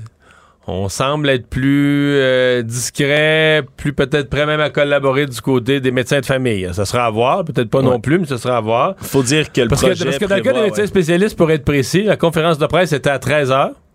Donc le ministre a commencé à parler à 13h01, mettons. Puis à 13h23, on avait le communiqué de presse. Moi, je l'avais dans mon ordinateur. Le Ouais. communiqué de presse des médecins spécialistes outrés. Ils étaient prêts, disons-le, Mario. Ils Ouais, étaient ouais, prêts à réagir. Mais il faut comprendre qu'on leur demande dans le projet de loi en tant que tel aux médecins spécialistes de prendre en charge davantage de patients en région, entre autres. Donc, il y a quand même Oui. un encadré spécifiquement pour eux. Puis de se rendre plus disponible, puis de prendre en charge davantage les patients tout court, et de perdre un certain pouvoir sur l'organisation des soins. Il semble que ça, c'est de l'ultra sensible aussi. Oui, donc faudra voir exactement là, comment, on, comment on risque de s'en sortir avec tout ça. Et donc, ben, c'est un projet de loi massif qui est déposé aujourd'hui. Il faudra évidemment laisser le temps, comme tu l'as dit, c'est tellement massif que ce- ça va être à éplucher pour, le, pour les oppositions, pour les Ben, journalistes. Juste, juste l'étude, là. Parce que là, euh, il va y avoir, bon, il va y avoir probablement des consultations de l'Assemblée nationale, mais après ça, on va arriver à l'étude article par article. Et étudier, quelqu'un faisait remarquer que ça a pris presque deux ans, mais pas à temps plein, vous allez me dire, mais le projet de loi de Gaétan Barrette à l'époque, c'était 225 articles. Ça avait pris presque deux ans à l'étudier. Ouais. Là, t'en as un de 1100 articles. Mais je pense que Gué- euh, voyons, Christian Dubé veut faire une, étude plus, euh, plus intensive. là. On peut faire plus vite. Mais tu n'étudieras pas ça dans une semaine. Pensez, là, tu t'assois comme ça parlementaire, faut que tu étudies chaque article, 1100. 1100. Mettons que tu passes 5 minutes par article. Puis déjà là, c'est pas beaucoup. Quand il va y en avoir des. Ouais, des complexes. Puis tout ça, par contre, il peut en avoir des petits vite, là, des petits Tu articles. les lis, tout le monde est d'accord. Oui, on passe un ça. autre appel. Mais même une moyenne de 5 minutes, c'est que tu en fais 12 à l'heure. Ouais. Pour en faire 1200, c'est minimum 100 heures. Mais là, tu peux penser long. que sur certains articles, tu vas passer une demi-journée parce qu'il y, a- il y a des gros articles où vraiment l'opposition va, va s'opposer, va proposer des amendements, euh, etc. Ouais, donc les, poli- les politiciens Non, de non. tous les partis qu'on confondus vont avoir du pain sur la planche, Mario. L'étude va être euh, colossale. Mais enfin, moi, euh, je suis de l'école qu'à cette étape-ci, ça va tellement mal en santé que je, je- moi, je, je vois mal, mettons, ceux aujourd'hui qui se lèvent puis disent, qui disent je veux rien savoir. J'ai l'impression qu'ils sont déphasés par rapport à la population. Je dis pas que la population, là, euh, ils croient tout va bien aller, puis la population croit au miracle. Mais je pense que la majorité se dit au moins, ben là, moins, laissez-la aller, là, on va essayer quelque chose, ça va tellement mal, faut au moins, il veut faire le plus gros changement des, dernières décennies, mais on va au moins donner la chance aux coureurs. À Ottawa, aujourd'hui, on réagissait à ce budget fédéral qui a été déposé hier et c'est évidemment le chef du Parti conservateur et chef de l'opposition officielle, Pierre Poilievre, qui a réagi en premier aujourd'hui. Lui, évidemment, s'insurgeait de ce déficit, encore une fois, qui apparaît dans un budget à l'encre rouge du côté du gouvernement de Justin Trudeau. C'est un déficit de 40 milliards de dollars qui est prévu pour 2023-2024, mais surtout l'équilibre budgétaire, là, le retour à cet équilibre. Abandonné. Ouais, on l'évoquait au départ, là, l'automne dernier, entre 2027-2028. Maintenant, c'est un projet qui est lointain et assez flou, merci. Et donc, on a promis du côté de M. Poiliev de rétablir le gros bon sens. À Ottawa, c'est vraiment les mots qu'il a utilisés. Il voudrait imploser une discipline là, en matière de gestion des finances publiques qui serait beaucoup plus rigoureuse. Il parle même de mettre en place un projet de loi, là, une loi que chaque fois que le gouvernement augmente les dépenses d'un dollar, qu'il doit trouver un dollar d'économie quelque part. Une espèce de, de moyen extrême, si on veut, de ramener là, les dépenses dans un équilibre beaucoup plus clair. Est-ce que ça, Mario, là, c'était le message qui devait passer, M. Poiliev? Si Ben, on veut, sa, base, c'est ça qui ouais, c'est ça à quoi ils s'attendent. Oui, puis il y a une partie de la population, incluant euh, peut-être euh, du monde qui vote libéral. Tu sais, souvenons-nous quand même que le Parti libéral, il y a du monde qui votait libéral pour Jean Chrétien puis pour Paul Martin qui ont fait un travail remarquable pour éliminer le déficit euh, à l'époque, dans les années 90, début 2000. Donc, c'est pas... euh, tu sais, je pense qu'il y a des libéraux qui sont pas nécessairement qui sont libéraux quand même peut-être, mais hésitants parce qu'ils sont pas de l'école de finances publiques de Justin Trudeau. Euh, donc non, là-dessus, j'ai trouvé que son, son message était le bon, euh, toujours le ton. Aujourd'hui, son ton était quand même pas si mal. Des fois, il devient très agressif. Mais est-ce que son ton agressif lui a attiré une clientèle? Euh, tu sais, puis son ton euh, très, euh, tu sais, aller chercher là, les gens, les, les éléments les plus revendicateurs et les plus en colère de la société, est-ce que ça se retourne contre lui? Ben ça, Mario, c'est pas certain parce que sur une de ses publications sur Twitter là, et sur Facebook, entre autres, euh, il a publié il y a quelques jours un message en français. Là, il y a quatre jours, un, un meme. Genre, on va le qualifier comme ça, là, un meme, un meme, vraiment une image. Assez bon, à mon avis, politiquement. Ouais, c'était quelque chose. On voit un petit garçon qui demande à son père. là, C'est un format que vous avez peut-être déjà vu dans d'autres blagues. Il pleure, il dit Papa, qu'est-ce que c'est une déclaration d'impôt Puis il dit Fiston, c'est l'inverse de ton bulletin scolaire. Quand tu as bien travaillé, tu reçois une punition. Donc c'était un peu la, morale qui, était transmise par ce même-là. Le problème, c'est qu'habituellement, M. Poilier fait des publications en français et en anglais ou vice-versa, l'une à la suite de l'autre. Mais que là, en faisant ce, ce, cette blague-là, il l'a pas traduite en anglais. Juste en français. Juste en français. Et là, sous les, la publication en question sur Facebook, il y a beaucoup, beaucoup de gens qui réagissent en anglais avec vraiment, là, presque virulence, violence face au fait que ce soit simplement en français, en parlant du Québec qui discrimine les citoyens anglais, qui a son propre charabia puis qui serait incompris ailleurs, même en France où ça parle français. Euh, parle, il y avait au-dessus d'un millier là, de, de publications sous, de commentaires sur la publication et la, la, presque la majorité était là du Québec, ben, du Québec bashing. Ah, Québec, Québec bashing, Fran français bashing, on va, on va l'appeler comme on veut. Vraiment, là, des gens outrés qu'il y a une publication seulement en français. Puis c'est pas rare de voir là, sur certaines publications dans le Canada anglophone, là, certains commentaires sardoniques, sarcastiques, voire un peu hostiles au français. Mais là, c'était incapable, on était incapable de même les comptabiliser sur la publication de M. Poilièvre. Alors, chose certaine, il est allé chercher, peut-être involontairement dans ce cas-ci, mais une fibre de gens qui sont, sont pas très contents. Ça n'a pas rapport avec le message du tout, là, au final. Là. -hmm. Mais euh, c'est quand même un problème. C'est un peu gênant pour lui, là. Oui. Moi, je trouve ça un peu gênant pour lui. J'ai hâte de voir que les gens qui le suivent sont, ont des réactions comme celle-là. Est-ce qu'il a réagi? Je comprends qu'il n'a pas encore réagi à ça. Là. Et il y a des non, pas du tout. Il y a des gens qui ont même là, écrit dans les commentaires en tant que tel, en disant j'aimerais bien entendre la réponse de Pierre Poilievre à ces commentaires. Et Pierre Poilievre ne s'est pas manifesté, n'a pas réagi à tout ça. Je pense pas quand même qu'il comptait déclencher tout ça en parlant de budget pour finalement se retrouver avec du, du bashing du Québec. Mais là, il, probablement que ça veut dire que c'est la dernière fois qu'il fait un message uniquement en français. Là. Ouais, peut-être qu'il va avoir appris sa leçon. Parce qu'il me semble qu'il en faisait. Certaines de ses vidéos étaient uniquement en anglais. On a fait quelques-unes, puis ouais. ça n'a pas déclenché rien de semblable. Mais il n'y a pas eu de levée du, de bouclier de, de, de, Québécois qui disaient que c'était odieux que ce soit pas transmis. Ben, mais là, dans l'Ouest canadien, ils se disent c'est notre chef, puis là, il est rendu qu'il écrit en français. Voilà. On oh. leur a volé leur chef, Mario. Actualité. Tout savoir en 24 minutes. Ce matin, les policiers de l'escouade nationale de répression contre le crime organisé se sont livrés à tout un exercice en frappant chez quatre membres influents du crime organisé, un ex-dirigeant du clan Risuto et trois influents Hells Angels dans deux affaires complètement séparées. La première qui vise la tentative de meurtre récente contre Leonardo Risuto, un mafieux co-chef de la mafia très très important et trois autres moteurs dans les moteurs les plus influents des Hells Angels au Québec qui sont visés cette fois-ci pour une opération de drogue. Si on y va du côté des moteurs, il s'agit de Martin Robert qui est un peu là officieusement le numéro un de la bande de moteurs. Stéphane Plouffe et Michel Lamontagne sont des membres en règle du chapitre de Montréal des Hells Angels qui ont été euh, arrêtés, qui perquisitionnés. Sont un peu comme des bras droits là, du, du, premier de M. Robert. Ouais, bras droits, membres très influents là, vraiment un trio de si on veut dans, dans la haute direction là, des Hells Angels qui ont été arrêtés aujourd'hui. Ça cognait à leur porte ou à leur portière, Mario, dépendamment pour certains, parce que dans le cas de Martin Robert, on l'a arrêté sur l'autoroute 50 dans les Laurentides, en pleine heure de pointe, dans, dans la circulation automobile. On a arrêté les gens sur l'autoroute alors qu'une dizaine de véhicules de cette escouade policière sont intervenus en véhicules banalisés,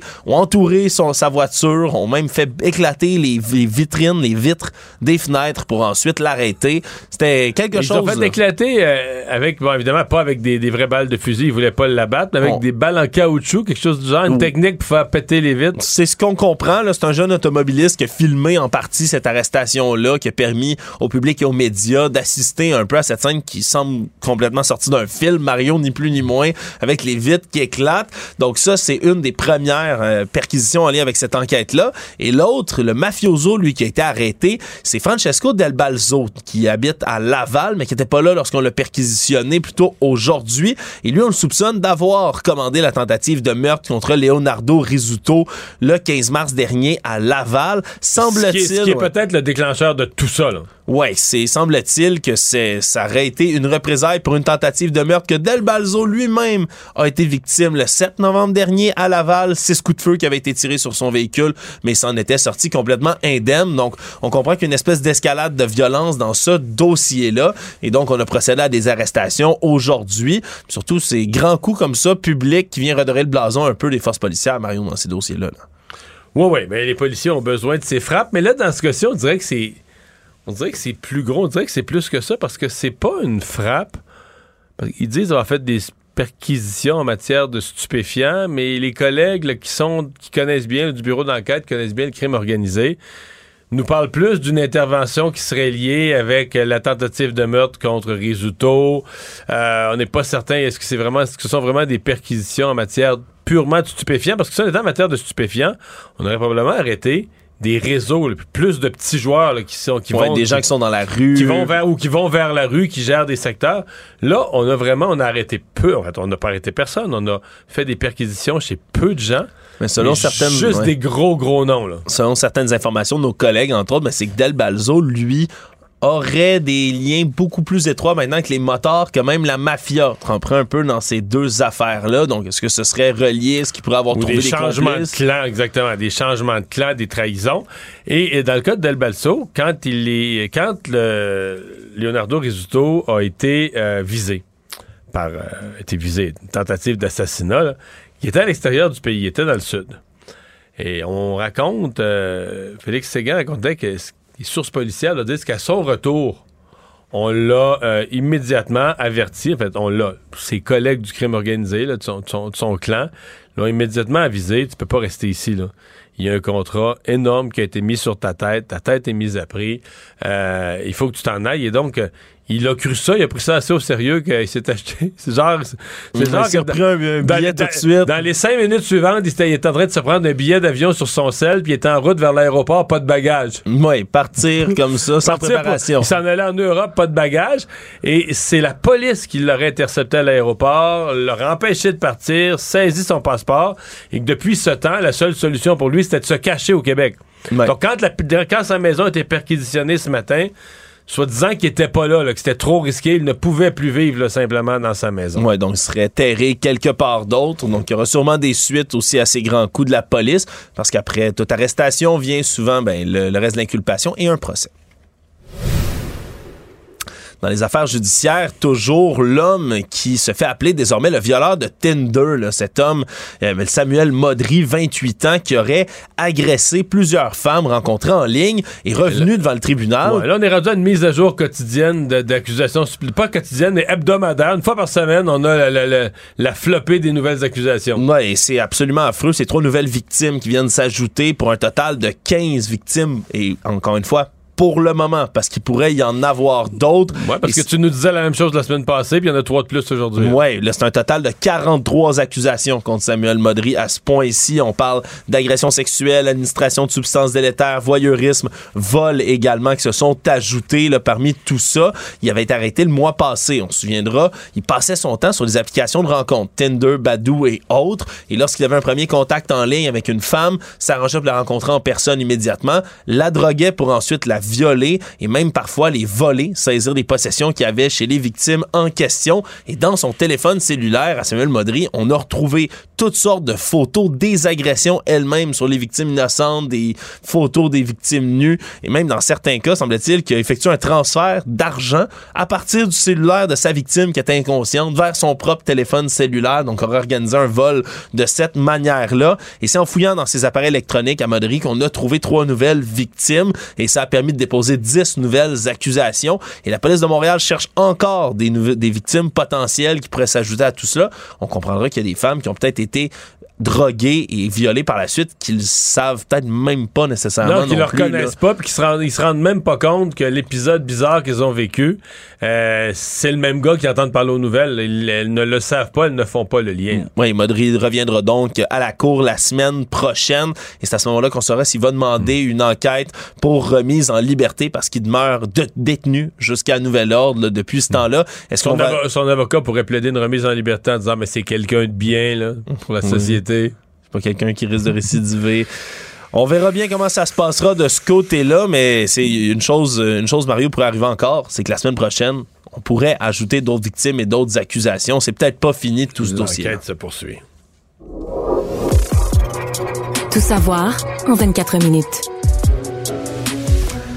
Autre dossier du même acabit, mais qui vise cette fois-ci une femme de la rive nord, une femme qui s'est introduite, on parle du début de l'année 2019, dans le compte Facebook d'un ex-conjoint. À ce moment-là, elle connaissait le mot de passe. Et selon l'enquête, à peu près à 14 reprises, aurait pénétré sans autorisation sur ce compte Facebook du nouveau et à ce moment-là, cherchait à avoir euh, des informations sur la nouvelle conjointe de son ex-conjoint, donc la nouvelle belle-mère des enfants, si on veut, dans ce contexte-là. Et elle a trouvé une photo une photo intime qui était partagée entre l'homme en question, qui avait donc reçu sur son compte, et sa nouvelle compagne. On comprend dans un contexte. Mais en privé, là. Pas, mis sur le mur, là. Non, non, photo intime, en privé, envoyée avec consentement et tout le tralala qui tournait autour de ça. Le problème, c'est que la dame, en ce moment, est accusée d'avoir pris cette photo en question, l'avoir mis dans des enveloppes qu'elle a ensuite distribuées à des voisins autour de la nouvelle résidence, des collègues de travail, des gens de la famille autour, entourage, collègues, voisins et autres. Et on fait lire sur l'enveloppe Joyeuse fête et à l'intérieur, la photo nue de la nouvelle conjointe en question s'y trouvait. Et là, le tribunal la condamne à payer 35 000 dollars à cette nouvelle compagne-là en question pour avoir justement organisé un plan qui est machiavélique, c'est les termes qu'on a utilisés au tribunal. Vraiment une, une très drôle d'histoire, Mario, dans ce contexte qui se retrouve là, ce qu'on appelle de la revenge porn. C'est pas seulement fait par des hommes, il y a des femmes aussi qui peuvent s'en servir. Puis là, c'est une femme envers une autre femme. Mais euh, il y a quand même quelqu'un qui a été capable de, remonter là, comment cette photo-là avait pu se retrouver, euh, refaire le fil pour comprendre que c'est elle qui rentrait dans le compte. Ouais, ben c'est la, nouvelle conjointe en question à ce moment-là qui comprenait pas comment cette photo-là a pu se retrouver dans les mains d'une personne qui l'a partagée.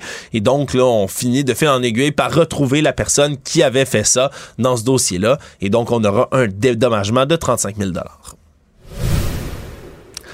il y a une dame en ce moment sur les réseaux sociaux qui cherche un héros sans nom, Mario, peut-être. Euh, ce matin, très tôt, à la station Berry-UQAM, sur les rails, il y a un homme d'un certain âge, un homme âgé qui serait tombé sur les rails électrifiés et qui a été sauvé in extremis par un homme qui, semble-t-il, est descendu, le passé sur ses épaules, le monté et est ressorti de là. Tout avant l'arrivée du métro. Tout ça avant l'arrivée du métro. Et là, il y a une dame, Élise Boutin-Michaud, qui se trouvait à l'autre côté, qui a vu toute la scène et qui, elle, cherche cet homme-là, lancé comme un appel sur les réseaux sociaux. J'ai une question. Est-ce qu'il y avait une cape? Non, il n'y en avait pas, mais il y aurait, il aurait dû en avoir puisque. Non, parce que j'en connais des super-héros qui font ça, puis à cachette. Je t'aurais pu t'en nommer quelques candidats, mais là, s'il n'y avait pas de cap, c'est pas lui. Non? Non. Bon, ben voilà. Écoute, il s'est, il, s'est retrouvé sur la rail, l'a enlevé, et là, la STM a fini par réagir aujourd'hui en disant que c'est bien confirme l'histoire? Il confirme, il semble confirmer cette histoire-là. Il dit c'est une situation qui leur a été rapportée. La victime a été prise euh, en charge par urgence santé. Mais ce qu'ils disent, c'est qu'au bout des quais, il y a des téléphones rouges qui sont mis à disposition là, pour rappeler le contrôle du métro. Pour arrêter, même pour arrêter là, l'électrification des rails, ni plus ni moins qu'à une situation comme celle-là. Donc, on rappelait que c'est très héroïque faire tout ça, mais de se mettre en danger comme ça à l'arrivée d'un train, il y a des moyens qui sont mis à disposition pour arrêter tout ça. N'empêche, il y a quand même quelqu'un ce matin qui, qui demeure anonyme, qui a fait une très belle action. Économie. Ça fait énormément jaser, pas seulement ici au Québec ni au Canada, mais partout dans le monde ce matin. Une lettre signée par plus d'un millier de personnalités connues, d'experts en intelligence artificielle aussi, qui nous, euh, qui nous parviennent souvent même de notre même coin, euh, dont euh, Yoshua Bengio, entre autres, hein, Elon Musk également, qui a signé tout ça. Et cette lettre demande une pause de six mois dans la recherche sur l'intelligence artificielle. Ça a été publié par le Future of Life Institute et 1123 signatures s'y retrouvent. On dit entre autres que pour l'instant, il y a une espèce de course complètement folle pour le développement de l'intelligence artificielle comme ChatGPT, les robots conversationnels, qui se fait. Et c'est entre autres ben, les, compagnies mères de Google et de euh, Microsoft, entre autres, qui, se, qui sont en train de se livrer, là, Alphabet et Microsoft, qui se livrent une guerre sans merci là, dans le côté de l'IA. Mais on a peur des dérives qui peuvent en ressortir. moi, j'ai, je partage leurs craintes sur les dérives et tout ça. J'essaie juste de comprendre, puis on avait la discussion plus tôt dans l'émission avec notre chroniqueur économique Francis Gosselin, c'est-à-dire euh, arrêter. Qui qui arrête quoi? Comment? C'est une course, présentement, c'est une course contre la montre des plus gros géants technologiques de la planète, Google, Microsoft. On veut être le premier, on veut être le plus fort dans ce domaine-là. Je veux dire, tu penses-tu qu'ils ont probablement des équipes de centaines, de milliers de chercheurs qui travaillent là-dessus? Ah, mais ça, on se comprend. Mais le, le problème, c'est quelle course contre la montre nécessairement quand on comprend mal qu'est-ce que ça peut. Tous les impacts. Mais, c'est- c'est on comprend comment mal les ma- ma impacts. question, c'est comment t'arrêtes ça? Qui arrête ça? C'est comment tu fais pour que les autres arrêtent leur course dans la mesure où ils, ils veulent battre l'autre? là? Fait- faudrait que les deux s'entendent, là, on touche plus à ça. On- toutes nos équipes qui travaillent sur l'intelligence artificielle, là, on les envoie toutes dans le sud se faire bronzer. Ouais, Il n'y en a plus un qui travaille. C'est certain que c'est plus facile à dire qu'à faire, mais ils ont quand même d'excellents points parce qu'on n'a aucune idée là, quels seront les impacts à long terme de ces intelligences artificielles dans nos sociétés. Déjà qu'en quelques mois à peine, le chat GPT, sa nouvelle version, c'est le jour et la nuit complètement. Au rythme où ça évolue, ça pourrait rapidement là, devenir beaucoup plus impressionnant.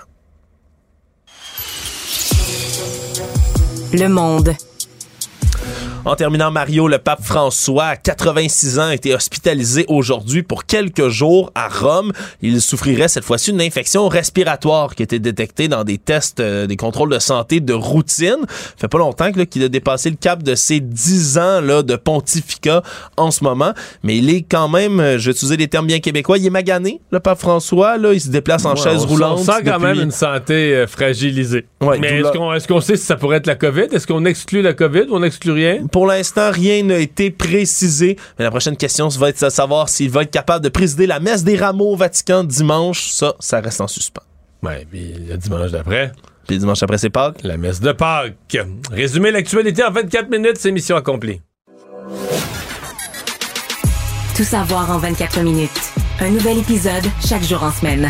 Partagez et réécoutez sur toutes les plateformes audio. Disponible aussi en audiovisuel sur l'application Cube et le site cube.ca. Une production Cube Radio.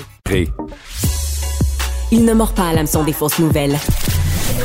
Mario Dumont a de vraies bonnes sources. Le gouvernement du Québec qui a annoncé ce matin euh, faciliter l'accès des citoyens euh, aux données sur la qualité de l'air au, au Québec, euh, aux données anciennes, à la mise à jour des données.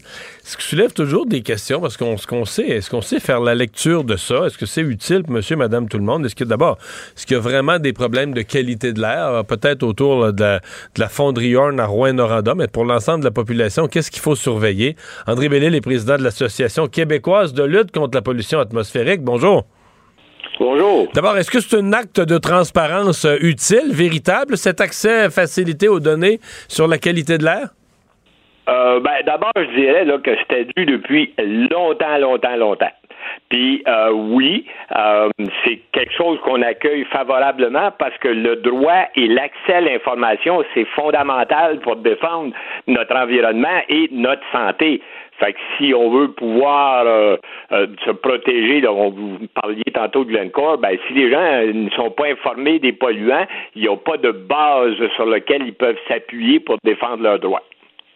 Alors là, dans ce sens-là, l'ouverture à ça, c'est déjà une belle avancée, là, mais il a loin de la coupe aux lèvres. Qu'est-ce qui. euh, Est-ce que le commun des mortels, euh, les, les données sur la qualité de la- l'air, est-ce que le commun des mortels est capable d'interpréter ça? Est-ce que ce sont des données qui s'adressent à des experts ou que ça s'adresse à tout le monde? Ben, il y a un effort de, comment je pourrais dire, de communication pour rendre ça relativement accessible, mais quelqu'un qui, qui ne connaît pas, le- si on veut, le- la question vraiment, euh, ne comprendra pas grand-chose nécessairement. Par contre, si on va dans le- le- les milieux euh, de, citoyens, de groupes citoyens, les groupes écolos comme la QLPA, ben nous, on est là-dedans depuis longtemps. Oui, je comprends très bien à la lecture de ça, mais c'est une bonne question que vous posez, monsieur, madame, tout le monde, là, c'est pas évident. Euh, est-ce qu'on a un problème de qualité de l'air? D'abord? Est-ce que ça vaut la peine de surveiller ça? Puis, mettons, enlevons, là, euh, enlevons des zones à risque. De façon générale, les gens qui habitent au Québec, dans une ville en région, à la campagne, sur une ferme en région, euh, est-ce que est-ce qu'on a, on a l'impression qu'on a un des l'air le plus pur euh, du monde? Là? Ouais, ben non, ça, c'est une impression. C'est pas vrai? Je vous dirais, si vous êtes chez nous l'après-midi à Frampton, à Montagne, oui, c'est l'air est de très bonne qualité. Par contre, si vous êtes au coin de Saint-Laurent et Sainte-Catherine, là, euh, c'est pas évident, et surtout pas lors des canicules. Euh, Il y a de graves problèmes de pollution de l'air, on le sait. Il y a au moins euh, 3500 personnes dans la vallée du Saint-Laurent qui meurent à cause de la pollution de l'air par année. C'est grave, c'est pire que le tabac. On entend souvent ça, il meurt à cause de la, de la pollution de l'air. Mais c'est quoi ça Ouais. exactement? Des, des, des problèmes respiratoires qui se compliquent, Ben, mais. En fait, c'est que ça, ça, comment je pourrais dire, ça pousse à l'extrême euh, le- le- le- la résistance, si on veut, des organismes. Bon, on comprend que là, les gens moins, euh, les gens plus fragiles, les moins, les, les gens moins résistants, on pense aux personnes âgées, aux personnes qui ont des maladies pulmonaires, des maladies cardiaques, on pense aux enfants. Ben, ces gens-là sont euh, les premières victimes. Puis plus vous êtes proche de la source de pollution, ben plus vous avez, vous avez, euh, un risque important de, de, de, de voir, ben si dans une, par exemple, dans une, une, euh, une canicule comme on en connaît de plus en plus l'été, ben on voit de plus en plus de gens se ramasser à l'urgence de l'hôpital parce que ils ont eu des problèmes euh, respiratoires. C'est connu. Euh, maintenant, C'est quoi le premier? la- la base ouais. de tout. C'est quoi la première source de pollution de l'air? C'est les véhicules, c'est les usines, c'est carrément autre Ouais, chose? ouais. Des fois, on Ben, vise le chauffage ça- au bois. Il faut penser globalement, hein, parce qu'il n'y a pas de division entre les polluants, là, ils rentrent tous pareils par le nez. Là. Fait que euh, c'est la source principale au Québec présentement, puis là, dépendant des polluants, mais disons, la principale source de pollution de l'air en général, c'est le transport. Par contre, si vous habitez à Rouen, ben, le transport, c'est rien comparé à l'usine de la Glencore. Est-ce qu'il y a beaucoup d'autres euh, usines comme ça ou régions industrielles où il y a une source de pollution particulière? Ah ben oui, un peu partout au Québec, on peut penser au taux des alumineries. Là, Arvida vient souvent euh, sur, sur- dans l'actualité. On peut penser à Montréal, tout le secteur est de Montréal. Entre autres, il y a une filiale de Glencore qui est là avec les mêmes problèmes d'arsenic, mais moins euh, moins intense parce que c'est pas la fonderie, mais ils, ils ont des problèmes d'arsenic. On peut penser euh, Trois-Rivières, on peut penser, là, il y a plein de villes là, euh, industrielles où ben, il y a des problèmes et on le- le- ne les règle pas nécessairement. Mais il n'y a pas que l'industrie, c'est trop ça qu'il faut se rappeler. L'industrie, dans certains cas, comme à Rouen, c'est le, le gros client, si on veut, mais il y a, vous l'avez nommé, le chauffage au bois, il y a le transport et il y a la pollution transfrontalière. Vous vous rappelez des plus acides, M. Dumont? Ouais. C'est pas réglé, ça? Ben, le principe, il marche encore. OK, non, ça- je comprends. Les pluies acides traversaient le- le- la frontière, c'est encore vrai. Est-ce que les Américains nous polluent beaucoup? Plus qu'on les pollue, nous? Non, c'est ça. Eux, ils ont fait des efforts majeurs. Euh, nous, on a fait une bonne partie du travail. Puis à un moment donné, quand c'est arrivé le début des années 2000, c'était comme si tout est beau, l'affaire est réglée. Puis, euh, mais c'est pas de même ça marche. Là, il y a de plus en plus de monde, il y a de plus en plus d'autos, on consomme de plus en plus, il y a de plus en plus d'émissions. Donc, il faut pas lâcher la job. Donc, euh, il reste du, du travail. La- le smog, parce que vous m'avez parlé beaucoup de la canicule, ça c'est l'été évidemment, mais il me semble qu'on entend beaucoup parler que le smog c'est l'hiver, les, Ben, les journées froides d'hiver. Le smog, il entre où, lui, dans la mauvaise qualité de l'air? Ouais, ben je suis content de vous entendre euh, poser cette question-là, M. Dumont, parce que l'approche qu'on a présentement, là, c'est une approche par polluant. Puis ça marche pas. Là, il faut euh, vraiment constater que le- les problèmes de pollution de l'air, on pense au transport, vont causer différents problèmes. Le smog, là, on parle de ça, mais le smog, lui, il va être concentré, il va être intensifié par le réchauffement de l'atmosphère. Fait que là, ces, ces problèmes-là, quand on pense smog, pluie acide, destruction de la couche d'ozone et réchauffement de la planète, c'est pas des- une approche en silo. Il faut avoir ces quatre problèmes-là, c'est des vases communicants. Fait que quand la température se réchauffe en été, on a du smog d'été qui empoisonne l'air, mais en hiver, on a le contraire. On a des journées où il y a des inversions thermiques qui vont faire que la- la- la- le froid reste collé au sol parce qu'il y a une couche de chaleur qui empêche le froid de sortir, mais en même temps, ce froid-là va capter et capter durablement la pollution au sol à hauteur du nez. Eh bien, ben, on va pouvoir euh, de plus en plus surveiller notre qualité d'air. André Bellel, merci beaucoup. Ben, c'est ça l'idée. Salut. Mario Dumont. Rationnel et cartésien, il peut résoudre n'importe quelle énigme les yeux fermés.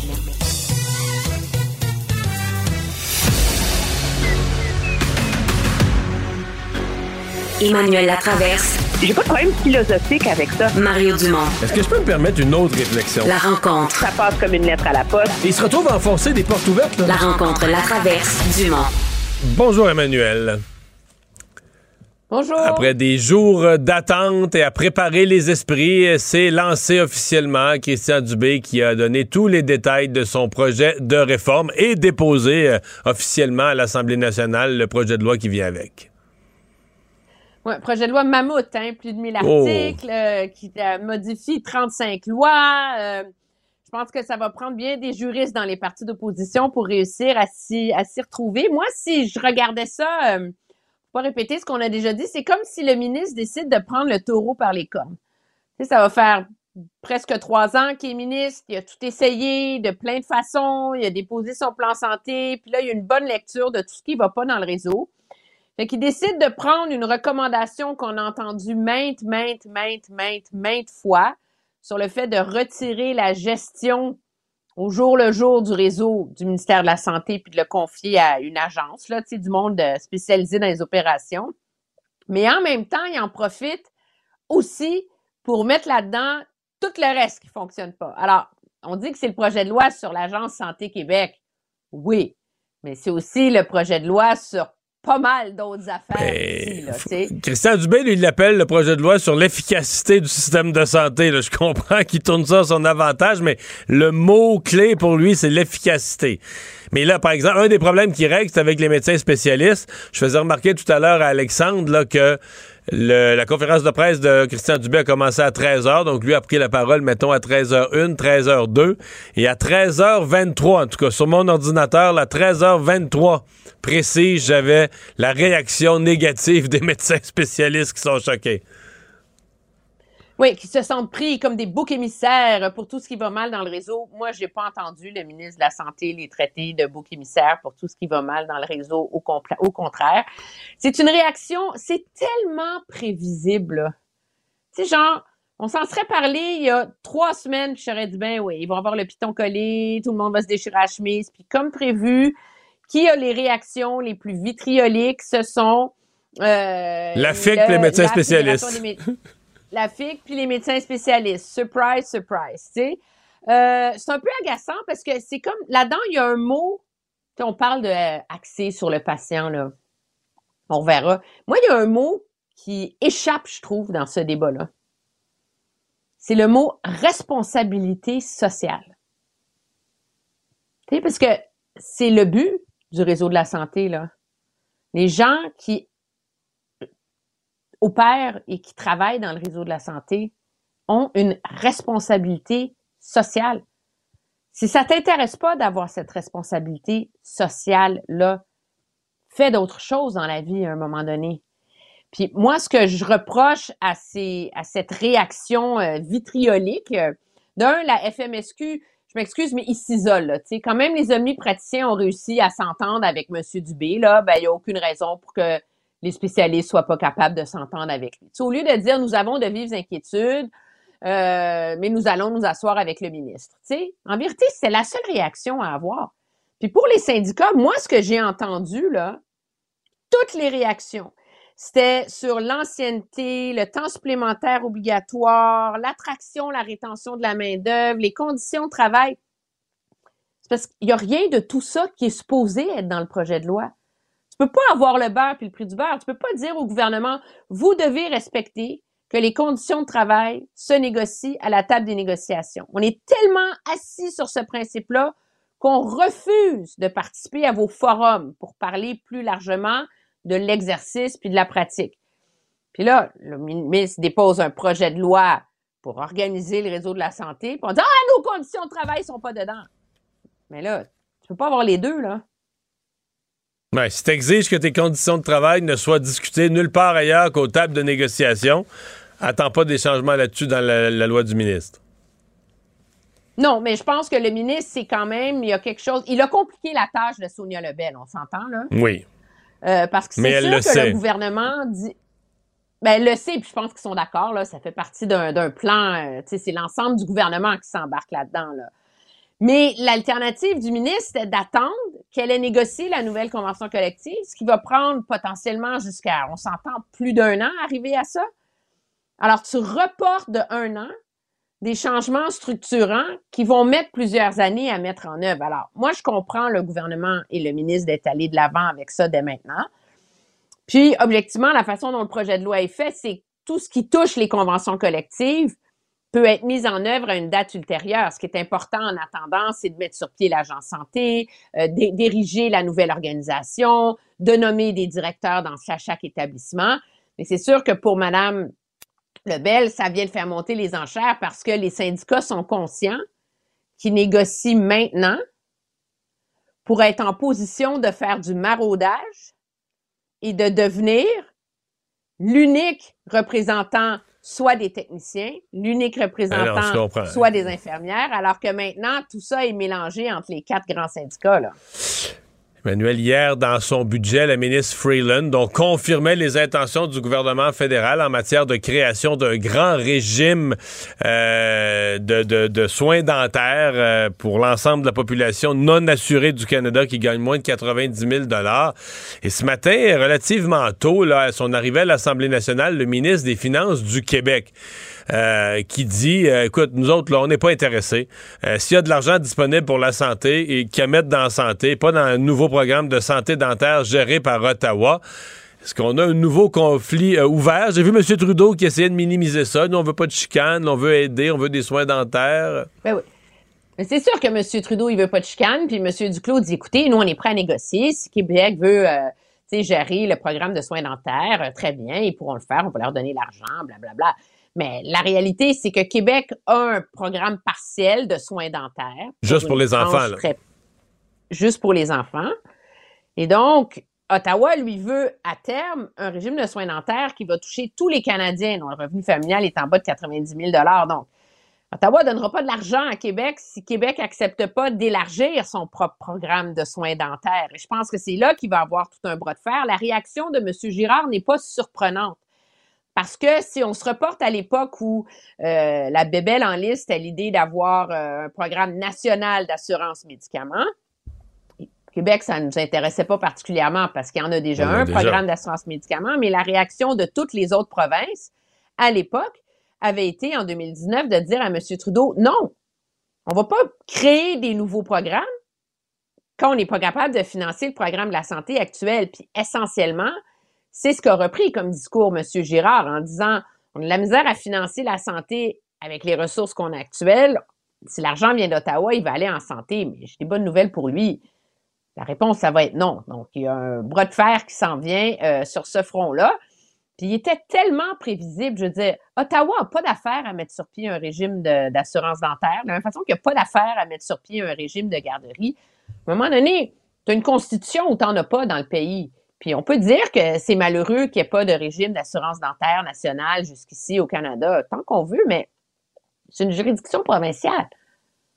Je veux dire, chaque province fait ce qu'il veut en cette matière-là pour euh, répondre aux besoins de sa population. Mais, M. Trudeau, écoute, c'est sûr que pour lui, là, créer un nouveau programme, des nouvelles dépenses, des nouvelles, de l'aide nouvelle euh, à la population, là, des, qui amène de l'aide directe, ça a l'air être vraiment. C'est lui, c'est pour ça qu'il est en politique, là, pas pour équilibrer le, budget. Emmanuel, surtout que c'est plus facile de se faire élire. Ah oui, tu penses? Moi, je pense que. Ben, Quand tu dis, je vous ai donné des garderies, je vous ai donné des dentistes, je vous ai donné ci, c'est plus facile que de dire j'ai des nouvelles normes, non, c'est pas que je te... C'est pas que je te crois pas, c'est que je me disais qu'il avait même pas pensé à ça. Oh ben là, franchement, tu, me blagues, là. À demain. Bye. Salut!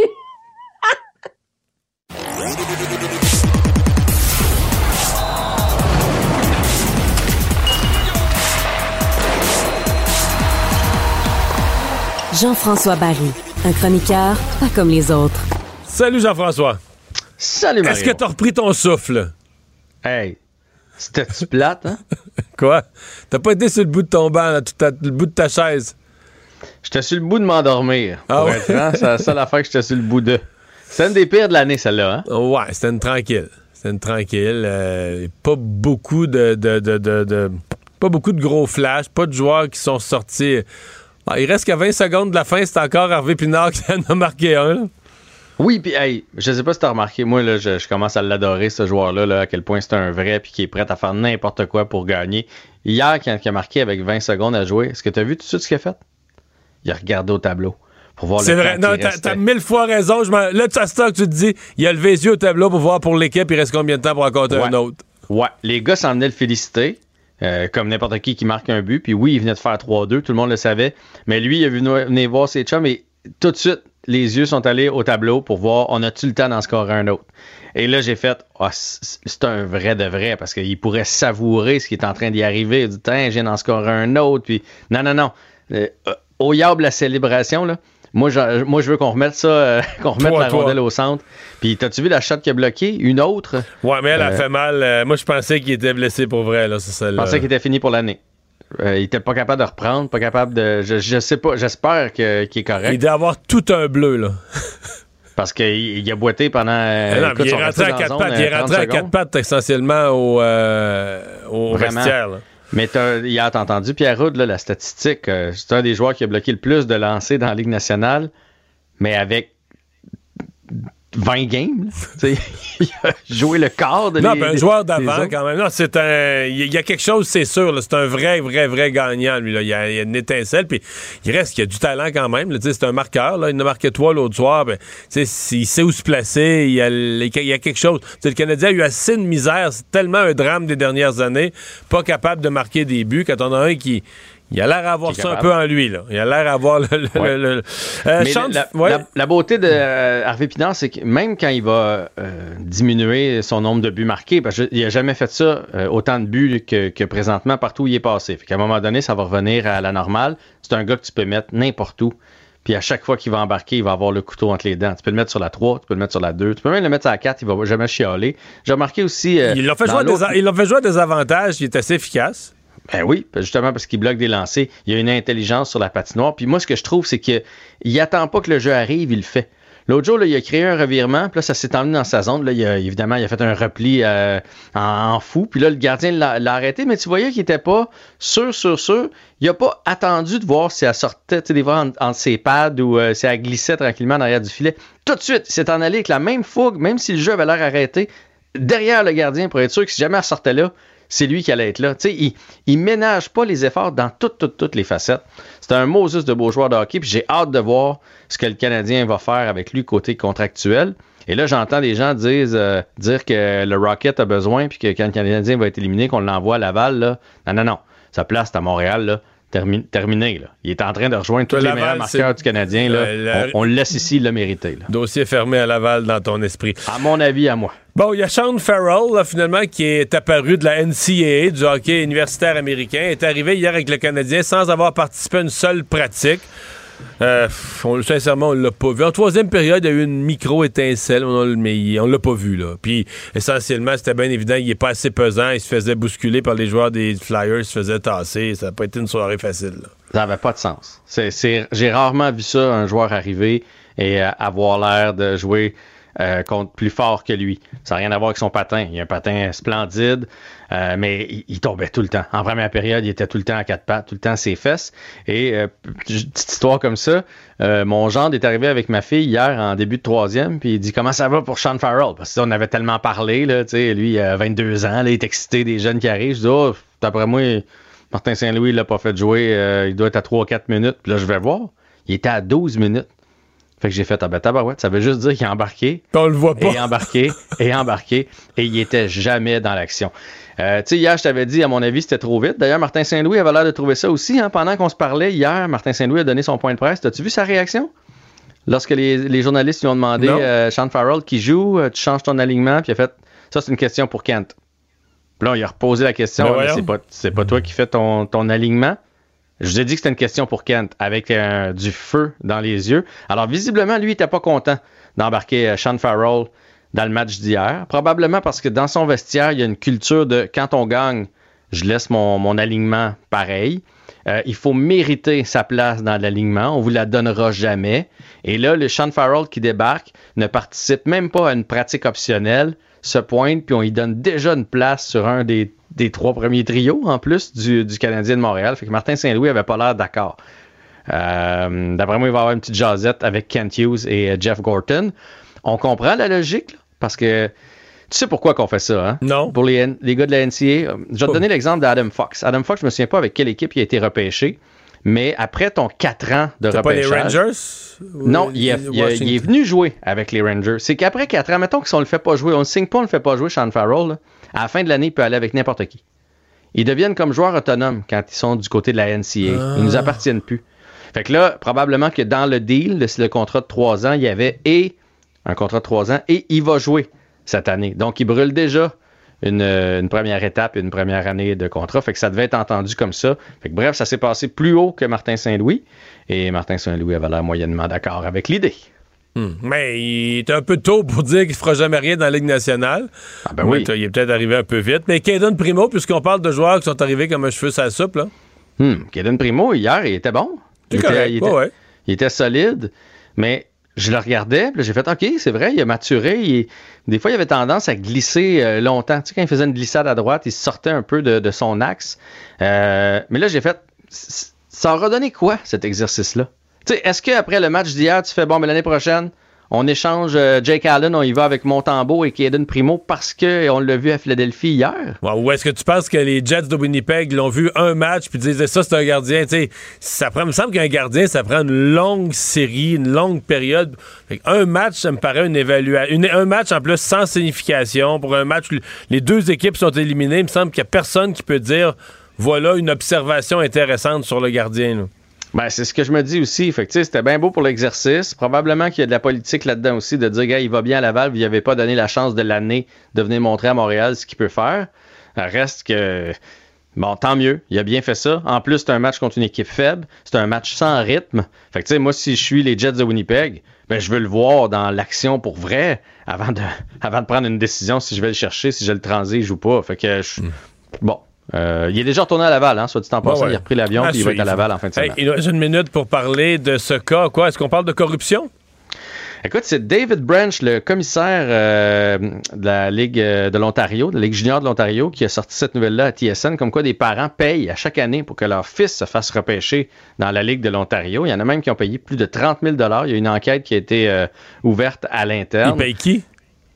Ils doivent payer l'organisation, ils doivent payer le recruteur en chef pour dire, tu sais, dis des bons mots pour mon, pour mon fils. Je, je comprends pas cette logique-là. là. Je veux dire, les équipes, dans les premières rondes, savent très bien qui veulent repêcher. Et si tu payes pour que ton gars soit repêché, je sais pas moi, en 11e ronde, honnêtement, en 11e ronde, il en repêche 14 à chaque année des rondes. Les chances qu'il fasse l'équipe, fait que j'ai- j'ai- je comprends vraiment pas, euh, ben, probablement que c'est de l'entêtement de parents de dire, mon fils, mon fils va se faire repêcher dans la OHL. Quitte à, quitte à débourser un beau, un beau 30 000. Pour certains, 25 000, ça veut rien dire. hein. Hey, merci Jean-François. À demain. Salut. Mario Dumont. Le seul atlas dont vous avez besoin. LCN. Mario et Philippe Vincent sont avec nous aujourd'hui. Bonsoir, messieurs. Bonsoir. Salut. On va revenir sur euh, le projet de loi Mammouth du ministre euh, Dubé. D- déjà, ça n'a pas été long, on entend les, les grincements de dents euh, des infirmières, les médecins spécialistes qui disent on n'a pas été écoutés. Euh, réaction du ministre et on revient. La masse salariale des médecins, au total, c'est près de 9 milliards. 9 milliards là, sur 50 milliards de budget, je pense qu'on peut se questionner si c'est optimal en ce moment. C'est juste ça que je dis.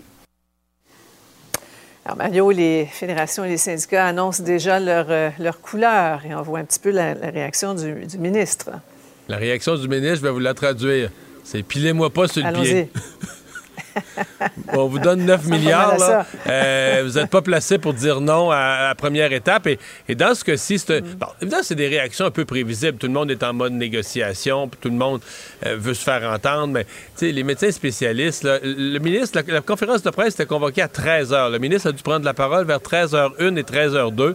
Et moi, sur mon ordinateur, là, à 13h23, j'avais le communiqué de presse des médecins Ouais. spécialistes outrés. Qui sortait. Tu sais, que je sais pas comment dire. Tu sais, quand on dit de faire preuve d'un peu de bonne foi, de volonté là, de, de- de- de- d'écouter, puis de travailler, puis de penser aux patients. Non, je, je- je pense que le ministre avait vu venir ça. Euh, il semble, en tout cas, aujourd'hui, il a fait une présentation très longue. Peut-être des journalistes ont trouvé trop longue, là, mais pointu, détaillé, a vraiment l'air de savoir où il s'en va. Et moi, mon sentiment, c'est qu'il y a une majorité de la population, cette fois-ci, qui veut laisser une chance aux coureurs. Oui, on va être prêt à écouter tous ces groupes de pression qui représentent des gens importants et qui ont quelque chose à dire, mais c'est pas eux autres qui doivent mener. C'est le ministre qui doit mener, c'est le gouvernement qui doit mener pour le mieux-être des patients. Oui. Et Philippe Vincent, c'était intéressant dans l'entrevue qu'il nous a donnée. Je pense qu'il a mis le, doigt sur les, deux groupes de pression qui sont assez d'accord et assez, assez positifs par rapport à son projet de loi. Bon, ça veut dire, il est déposé, le travail commence maintenant. Et euh, M. Dubé nous l'a dit, là, un morceau de casse-tête à la fois, ça commence par les parlementaires. Ça va être long. Ouais. Oui, puis c'est un, un, gros casse-tête parce que le projet de loi est énorme, là, très, très touffu. Même lui, en début de point de presse, disait c'est un des plus gros euh, qu'il a vu et que plusieurs parlementaires ont vu. Là, 300 euh, pages, des milliers d'articles. Euh, et ça va être compliqué. Ça va être compliqué parce que, bon, il y a tous ces groupes-là qui vont vouloir se faire entendre, qui vont faire de la pression. L'opposition, déjà, on les entendait décrier la méthode avant même que le projet de loi soit déposé. Alors, ils vont vouloir gratter là-dessus. Christian Dubé a quand même deux avantages là-dedans. D'abord, la CAQ est fortement majoritaire. Après ça, l'opposition peut faire et prendre le temps qu'il faut pour euh, ralentir euh, l'étude du projet de loi on veut faire de l'obstruction, mais quand même, il y a, la force législative et il y a la force exécutive aussi. L'appui total de François Legault derrière cette réforme-là, ça va l'aider. C'est juste qu'on peut s'attendre à ce qu'il y ait énormément de pression de ces syndicats et des groupes de médecins spécialistes pour mhm. avoir des modifications. Parce que ce qui bouge, c'est très gros. Oui, et un baillon ici va arriver. Euh, ce monumental projet de transformation du réseau, là, il fallait s'y attaquer, là, coucher euh, un jour ou l'autre de, de quelque chose de majeur pour brasser la cage, non, Mario? Oui, oui. Ben, en fait, le ministre avait mis la table en disant le statu quo est plus possible. Une fois que tu dis ça, tu dis OK, le mhm. statu quo est plus possible pour faire du changement, mais du changement, ça peut être bien des choses. Euh, ce qu'il met de l'avant, cette idée d'une agence euh, Santé Québec, c'est une idée qui date, là. C'est une idée que Michel Clair, euh, lui-même un ancien ministre sur René Lévesque, qu'on avait mandaté pour étudier les problèmes de notre système de santé euh, au tournant des années 2000, avait mis dans son rapport. Et David Levine, qui était à ce moment-là ministre délégué à la Santé, avec François Legault mm. comme ministre de la Santé, sous Bernard Landry, me disait en entrevue, il dit, si à l'époque, M. Landry, mais les conditions n'étaient pas réunies à l'époque, mais si M. Landry nous avait dit, on y va avec ça. On était prêt à le faire, donc déjà il y a 20 ans. Est-ce que l'idée a mûri, maturé, s'est installée, ou est-ce qu'on a constaté encore plus que le mammouth de la santé répondait plus trop trop, euh, que les, forces de lobby, le nombre de syndicats, tout, tout était devenu trop lourd? C'est peut-être le temps qui a fait son œuvre et que 20 quelques années plus tard, euh, finalement, un ministre, mais qui est en tout début de mandat avec un gouvernement, euh, Philippe Vincent le décrivait bien, un gouvernement qui a de l'aplomb politiquement, qui est fort en début de mandat, mm-hmm. on décide cette fois-ci on le fait, on y va. Puis là, ben, c'est pas juste la création de l'Agence Santé Québec. Le ministre se dit, tant qu'à donner un grand coup, tant qu'à transformer, je règle tous les autres problèmes. L'urgence santé, les médecins spécialistes, tout ce qui marche pas, on met ça dans la réforme. On ratisse large, là. Oui, oui. Ben, en, même temps, la question que je me pose, c'est le, momentum, euh, Philippe Vincent, n'est pas, est pas un peu particulier? On est en pleine négociation, là. J'imagine que c'est pas pensé par hasard, là. Non, sauf qu'en même temps, euh, Sophie, si on avait une table par. Euh, en fait, si on avait un seul employeur, on aurait des négociations beaucoup plus simples. Hein. Quand mhm. Sonia Nobel nous parlait de ces fameux forums que les syndicats boudaient, puis le syndicat disait ben, si vous voulez changer la loi, ben, c'est ce que le gouvernement a fait le gouvernement change pas juste la loi sur la négociation, change dans le fond tout ce rapport de force-là. Et c'est pour ça que les syndicats mhm. sont en ce moment en train de se gratter la tête puis de se dire que s'ils vont perdre au change, parce qu'ils sont plusieurs, ils sont morcelés. Le gouvernement, on pourrait dire, divise pour mieux régner, mais de l'autre côté, eux, ça va changer toute la dynamique syndicale. Si on a un seul employeur plutôt que 34, si on arrive avec quatre conventions collectives au lieu d'une centaine, c'est vraiment une différence énorme dans la façon de gérer le réseau de la santé, dans la façon de négocier avec le gouvernement. Alors là, les syndicats, s'ils aiment la façon actuelle de négocier, ils vont devoir en profiter parce que ça va être la dernière fois qu'on va négocier de la sorte. Mais oui, c'est sûr qu'au table de négociation, ça va grincer des dents. On va se regarder en se disant, OK, euh, vous nous arrivez comment, puis quel autre truc vous gardez dans uh-huh. votre chapeau? Là? Ouais. Euh, Marion, on repense à ce que dit euh, euh, l'ancien ministre Barrette, là, la, guerre nucléaire prévue. Là, on a les détails, on a tous les, les, centaines d'articles du projet de loi. tu vois ça venir comment? C'est énorme ce qui s'en vient. Fusionner les accréditations, l'ancienneté syndicale des employés à travers toute la province, obliger des médecins spécialistes à pratiquer en région, c'est beaucoup, là. C'est beaucoup. Mais, mais, mais, mais c'est pas une guerre nucléaire. C'est pas ce que je sens aujourd'hui quand même. J'ai l'impression que le ministre a lancé avec un ton assez, assez souple, assez constructif son affaire. Euh, non, je- ça va peut-être le devenir. Ça se peut que les gens se braquent, ça se peut, genre, que l'automne prochain ou plus tard, qu'on se retrouve avec tout le monde dans les rues. Mais pour l'instant, c'est pas ce que je sens. Euh, Il y, a une- il y a une dynamique générale euh, de, de- de- de besoin de changement euh, qui, à mon avis, Mhm. dans le premier, les premières heures, là, joue en faveur de Christian Dubé. Bien, c'est tout le temps Mm. qu'on a. Merci beaucoup à tous les deux. Au revoir. À demain, Mario. Au revoir. Ah voilà, c'est tout le temps qu'on avait. Merci beaucoup d'avoir été euh, des nôtres. On se donne rendez-vous euh, demain pour une autre émission. 15h30. Salut, bonne soirée. Cube Radio.